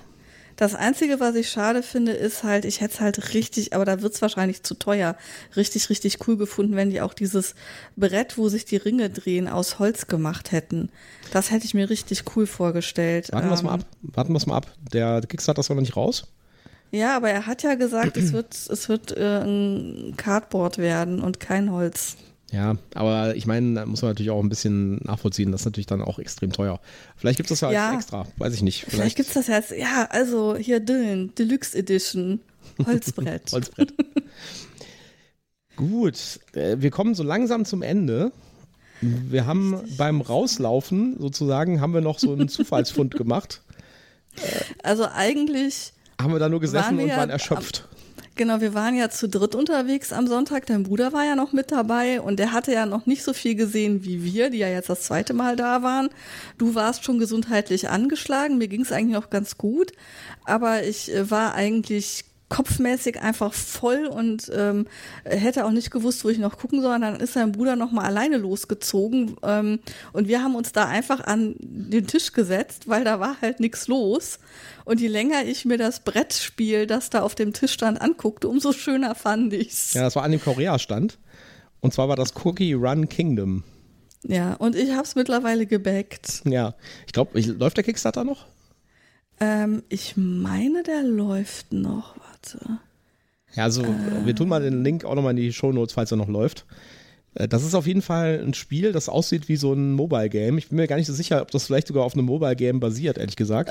Ja, ich muss gestehen, ich habe da so zwischendurch so Werbesachen gesehen, wo ich dann dachte, oh, vielleicht, ähm, ich glaube, das war auf Kickstarter. Ähm, vielleicht ist das tatsächlich irgendwie so, so ein Handyspiel, so ein App-Spiel oder so. Ähm, Auf jeden Fall, Aber das- ich das- bin dem noch nicht weiter nachgegangen. Ich wollte nicht desillusioniert werden, dass ich das eigentlich schon online spielen kann. Das Spiel sah auf jeden Fall echt cool aus, aber es sah halt aus wie ein Spiel, das man mit Kindern spielt, weil es war wirklich quietschbunt und total drollig. Aber dann haben wir die Altersangabe äh, gesehen auf der Packung und dachten irgendwie so ein bisschen, äh, Moment mal, passt das hier Also der alles zusammen? Kickstarter ist seit äh, heute durch. Ah, okay. Also der ist geschlossen. Ja. Äh, ist ab 14 das Spiel, laut Packung. Genau. Und äh, kommt im äh, Februar nächsten Jahres, wenn alles nach Plan läuft. Ist ein Worker Placement? Ne, Ist ein Worker Placement Spiel? Ist ein Worker-Placement-Spiel, das aber total quietschbunt, kindlich, irgendwie mit ähm, Lebkuchenmännchen und äh, Kekshexe und so, also so richtig schön quietschbunt äh, cool aussieht. Ähm, Scheint aber ein ernsthaftes Ding zu sein, sag ich jetzt mal. Ja, scheint, äh, scheint an, also wir haben uns das dann erklären lassen, weil ähm, die waren auch relativ wenig beschäftigt, die äh, Damen da, die da an dem Stand äh, die verschiedenen Spiele erklärten. Und dann haben wir halt irgendwann mal gefragt, ob sie uns ein bisschen was dazu erzählen könnten. Und da waren sie, glaube ich, ganz dankbar dafür, dass sie mal was erzählen durften. Und ähm, das scheint schon ein relativ anspruchsvoller äh, Worker Placement und ähm, Set Collection Mechanismus zu sein. Ja. Also da bin ich auch sehr gespannt. Äh, Ich finde, das hat so ein bisschen so ein, so ein, so ein Widerspruch, dieses Spiel. Also auf der einen Seite. ja, Wolf im Schafspelz. Ja, auf der einen Seite hat irgendwie. das halt so eine, so eine Optik, wo man denkt, oh, das ist was, was man mit Zehnjährigen spielen kann oder mit Neunjährigen oder vielleicht noch Ja, mehr. also von der Optik her hätte ich ja schon fast gesagt, äh, können wir, ist, ist das was für Fünfjährige? Ein Kinderspiel. Weil es halt wirklich so voll äh, Kinderdesign ist. Ja. Aber es hat halt extrem anspruchsvolle Mechanismen. Also äh, ich glaube, unter 10 kannst du das auf gar keinen Fall spielen und 10 finde ich schon schwierig. Also die haben tatsächlich gesagt, ja, so 12, 13 müsste man da wahrscheinlich schon für sein. Ja, ich bin da sehr gespannt drauf. Ist halt für die Junggebliebenen dann. Ne? Ja, genau. Es ist für die, die so äh, leicht kitschig kindliche Motive mögen. Etwas für die Älteren haben wir noch ein Interview gemacht. Und zwar waren wir bei Strohmann Games und haben uns da Star Trek Missionen mitgenommen, was das Fantasy, ähm, äh, das, ähm, ach, jetzt fällt mir der Name nicht ein. Fantastische Reiche. Fantastische Reiche, Star genau. Trek. Fantastische Reiche im Star Trek-Universum ist. Und dazu haben wir auch ein kleines Interview geführt. Ja, wir sind jetzt hier an einem Stand von einem äh, neuen Spiel. Ich überlasse es mal dem, äh, dem, dem Gesprächspartner, den ich hier habe, äh, zu erklären, was es ist und wer er ist. Ja, ich bin Marcel Straub, äh, quasi der Gründer oder der, ich bin Strohmann Games letztendlich. Und das Spiel, von dem du redest, ist äh, Star Trek Mission. Wir haben ein paar andere Neuheiten, aber das war jetzt äh, das, worum es jetzt hier geht. Genau, und Star Trek Mission ist ja ähm, Fantastische Reiche quasi im Star Trek-Universum. Was ist denn da der Unterschied zu Fantastische Reiche? Genau. Es ist Grundprinzip ist das gleiche. Man hat wieder sieben Handkarten und äh, entsprechend, man, wenn man dran ist, zieht man eine Karte, beziehungsweise in dem Fall kann es auch mal sein, man zieht zwei Karten und legt immer wieder eine Karte ab oder halt gegebenenfalls zwei. Der Unterschied ist jetzt, es gibt zwei Arten, zwei verschiedene Arten von Karten. Es gibt einmal Missionskarten und Galaxiekarten. Und von den Missionskarten hat man immer ein bis, muss man immer ein bis zwei auf der Hand haben. Äh, und dann die Galaxiekarten sind dann der Rest. Und diese Missionskarten geben so immer so ein bisschen das Thema vor. Man baut quasi, wenn man so möchte, eine Episode zusammen, eine, von einer, eine Star Trek-Episode zusammen und probiert dann eben die passenden Karten, wie bei Fantastische Reiche, zu finden, die sich halt entsprechend ergänzen. Das muss jetzt gar nicht mal zwingend zur Mission passen. Thematisch ist es natürlich dann meistens schöner, weil die Galaxiekarten untereinander natürlich auch passen. Und entsprechend hat man eben diese zwei, auch zwei, zwei Nachziehstapel, muss sich entscheiden, wenn man vom Stapel nachzieht, Missionskarten oder Galaxiekarten. Jetzt kommen wir noch ganz kurz, äh, die Missionskarten, dann zieht man zwei. Das ist der, das ist der Aus- Ausnahmefall, den ich vorgesagt habe. Oder eben aus dem Ablagerbereich, der auch geteilt ist. Und wie bei Fantastische Reiche endet das Spiel eben, wenn, jetzt habe ich die Zahl gar nicht im Kopf, wie viele Karte in den Ablagerbereich gelegt wird. Auch da wiederum in Abhängigkeit, ob es die Missionskarten oder die Galaxiekarten sind. So, für wen ist das Spiel gedacht? Also was ist die Altersgruppe und ähm, mit wie vielen Spielern kann man das spielen und was sind so die, die Metadaten von diesem Spiel? Also es ist äh, von zwei bis sechs Spielern. Es ist ab, ab zehn, glaube ich. Moment. Nee, tatsächlich ab zwölf. Äh, weil ich wollte mich gerade sagen, weil Fantastische Reiche, äh, wir haben das äh, haben wir ja als Familienspiel einsortiert, auch wenn es die Jury damals als Kennerspiel nominiert hat, was auch komplett nachvollziehbar ist. Es ist so ein bisschen so ein Grenzfall, je nachdem, wo man die Schwerpunkte setzt in der Bewertung. Ähm, das Star Trek Missionen fanden wir etwas ein bisschen komplexer, weil die Karten ähm, ja, Interdependenzen ein bisschen mehr sind, ein bisschen vielfältiger sind, mehrdimensionaler sind. Deswegen haben wir das in dem Fall auch als Kennerspiel einsortiert und entsprechend die Altersgeschichte dann auch auf ab 12 dann hochgesetzt. Von den Spielern her ist es zwei bis sechs Spieler wie Fantastische Reiche auch. Und ist ab jetzt sofort, äh, ab sofort erhältlich? Genau, ab sofort erhältlich. Wunderbar. Ähm, hast du noch irgendwas anderes, was, du, was jetzt an Neuheiten da ist von Strohmann, äh, was du uns erzählen könntest? Genau, wir haben noch äh, also drei Neuheiten, die dieses Jahr noch rauskommen. Zwei davon haben wir jetzt auch schon auf der Messe. Das eine ist Virtu, äh, Expertenspiel. Und das andere ist QE, was sich auch gerade sehr, sehr gut hier anlässt, was gestern zwischenzeitlich mal auf der Fairplay Scout-Liste, Scout-Aktion-Liste hier auf Platz 1 auch war. Äh, aktuell weiß ich es gar nicht. Gestern Abend ist ein bisschen abgerutscht wieder, da war es glaube ich zwei oder drei. Äh, wir hoffen, dass wir wieder hochrutschen können. Kommt auf jeden Fall sehr gut an, was wir uns auch äh, erhofft haben und das hat sich jetzt auch dann bewahrheitet. Wunderbar, dann bedanken wir uns fürs Gespräch, das war sehr spannend.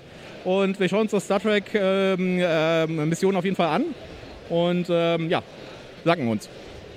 Alles klar, danke auch. Viel Spaß noch. Ja, das war auf jeden Fall sehr spannend, da mit Spro Strohmann zu reden und uns mal da auch die Neuheiten anzugucken. Und äh, wir haben uns das äh, Star Trek Mission noch mitgenommen und da bin ich sehr gespannt drauf. Vor allen Dingen, weil du ja das äh, Fantastische Reiche gar nicht so gut fandest. Vielleicht ähm, kriege ich dich da ja auf den Zug gesetzt mit dem äh, Star Trek Missionen. Ja, ich weiß auch schon, warum es mir nicht gefallen hat. Und ich weiß noch nicht, ob Star Trek Mission mich jetzt capturen kann. Ich habe es nämlich mittlerweile aufgemacht und ein bisschen angeguckt und in die Anleitung reingeguckt. Und das war wieder dieses, ich habe meine sieben Karten auf der Hand und muss die jetzt miteinander optimieren mit ihren verschiedenen Effekten. ja, das, das ist fette, äh, Fantastische Reiche. Und deswegen ist das Ja, auch so cool. Ich finde das richtig das, gut. Das, das Problem, das ich damit habe, ist, ähm, dass es halt, ein, also ich brauche dann halt, glaube ich, einfach ein paar Runden, um die verschiedenen Karten mit ihren Effekten kennenzulernen und dann ein Gefühl dafür zu kriegen, ob ich eine Karte auf der Hand habe, die cool ist und die ich behalten sollte oder ob das eine Karte ist, die ich besser ganz schnell wieder loswerde, weil die sowieso viel zu utopisch ist um die zu realisieren. Ähm, ich habe das bisher ja erst einmal das Fantastische Reiche gespielt und das war eine sehr unambitionierte Runde, wo jemand mitgespielt hat, ähm, der dumme Fragen gestellt hat und nicht viel Spielbegeisterung mit an den Tag gelegt hat, wenn du dich entsinnst. Ja, ich kann mich dunkel erinnern. Also ich fand, ich finde Fantastische Reiche toll und ich finde natürlich auch, ich bin ja alter Star Trek-Fan, deswegen finde ich äh, die Idee, das ins Star Trek-Universum zu portieren, natürlich auch cool. Und ich bin sehr, sehr gespannt drauf, wie sich das spielt.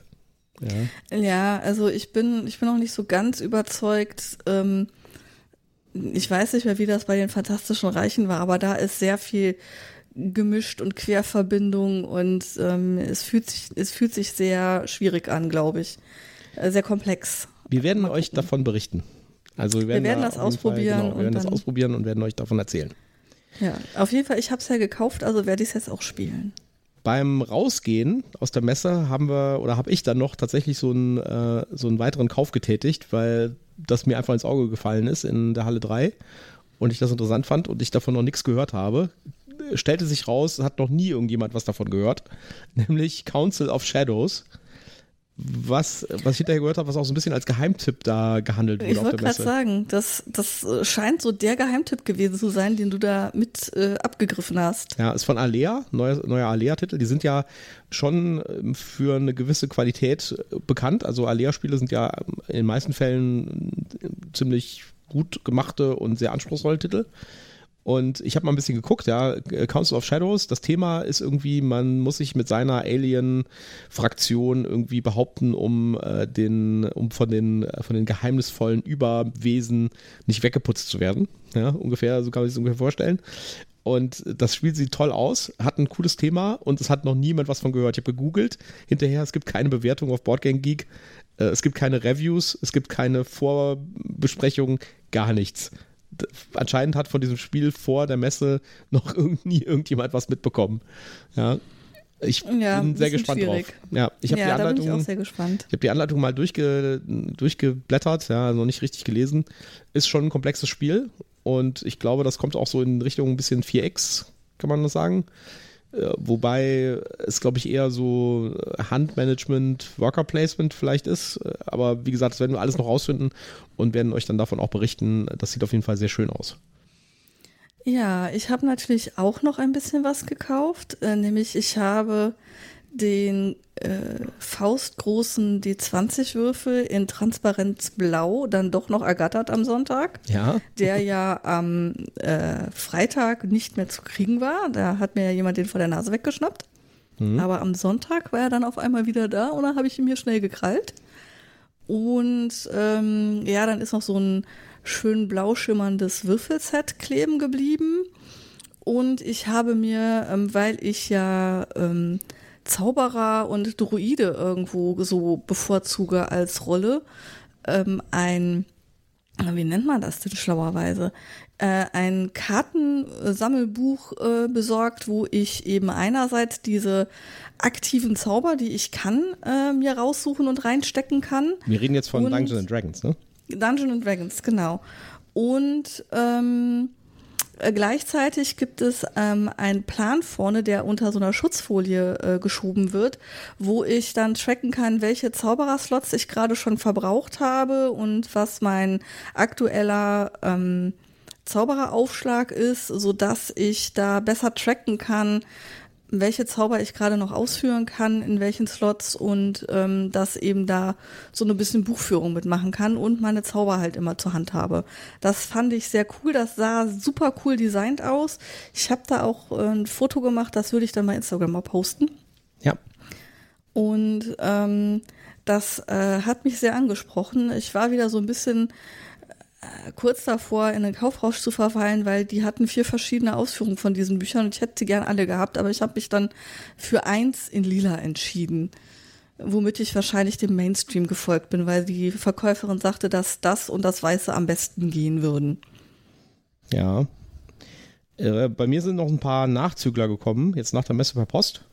Und da werden jetzt noch ein paar kommen, also War of the Ring zum Beispiel äh, oder auch das äh, Fenster zum Hof. Eins ist heute noch gekommen, wo ich äh, gar nicht mehr auf dem Schirm hatte, das habe ich irgendwie schon vor längerer Zeit bestellt. Ist anscheinend auch so ein Ding, was wahrscheinlich nicht rechtzeitig zur Messe fertig wurde. Und zwar Die Crew, die Rückkehr zum neunten Planeten. Also wir erinnern uns an das Kartenspiel Die Crew. Da gab es irgendwie zwei Stück. Eins mit äh, Science-Fiction-Thema und eins mit so einem Unterwasser-Thema.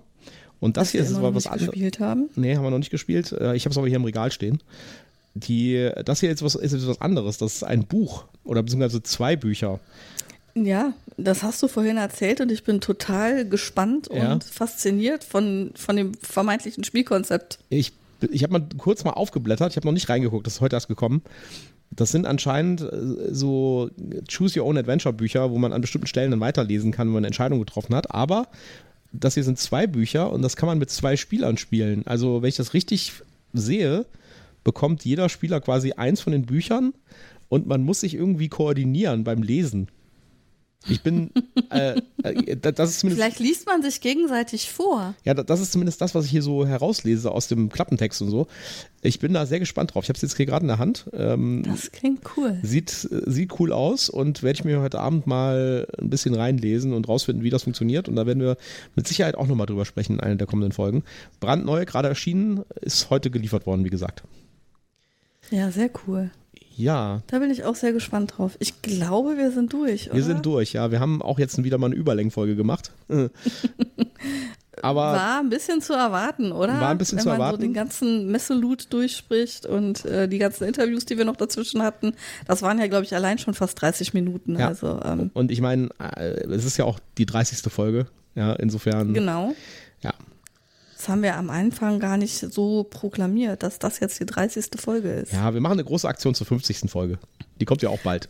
Genau. ähm, was mich interessieren würde, wäre, schreibt uns doch mal, ob das mit so englischen Interviews für euch okay ist oder ob ihr sagt, nee, dann brauchen wir irgendwie Erklärtext hinterher, weil das haben wir jetzt nicht gemacht, weil wir gedacht haben, naja, ähm, war eigentlich ein gut verständliches Englisch, aber vielleicht stört euch das ja. Dann lasst uns das wissen, dann überlegen wir, dass wir beim nächsten Mal vielleicht zumindest so ein kleines Summary hinten dranhängen, was der Mensch dann erzählt hat. Genau. Und damit beschließen wir die Folge für heute und melden uns dann nächste Woche wieder, hoffentlich mit etwas besserer Stimme, sodass ich nicht mehr hier so die, die Trailer-Stimme habe. Und dann werden wir hoffentlich auch schon einiges erzählen können über unsere Pile of Shame, die jetzt noch höher geworden ist. Und ein paar Sachen, die wir dann gespielt haben. Und ich glaube, eins der ersten wird wahrscheinlich Pandemic sein. Und damit wir uns da schön drüber aufregen können, vielleicht, Ja, oder vielleicht, vielleicht sagen wir auch, äh, dass es irgendwie total geil ist.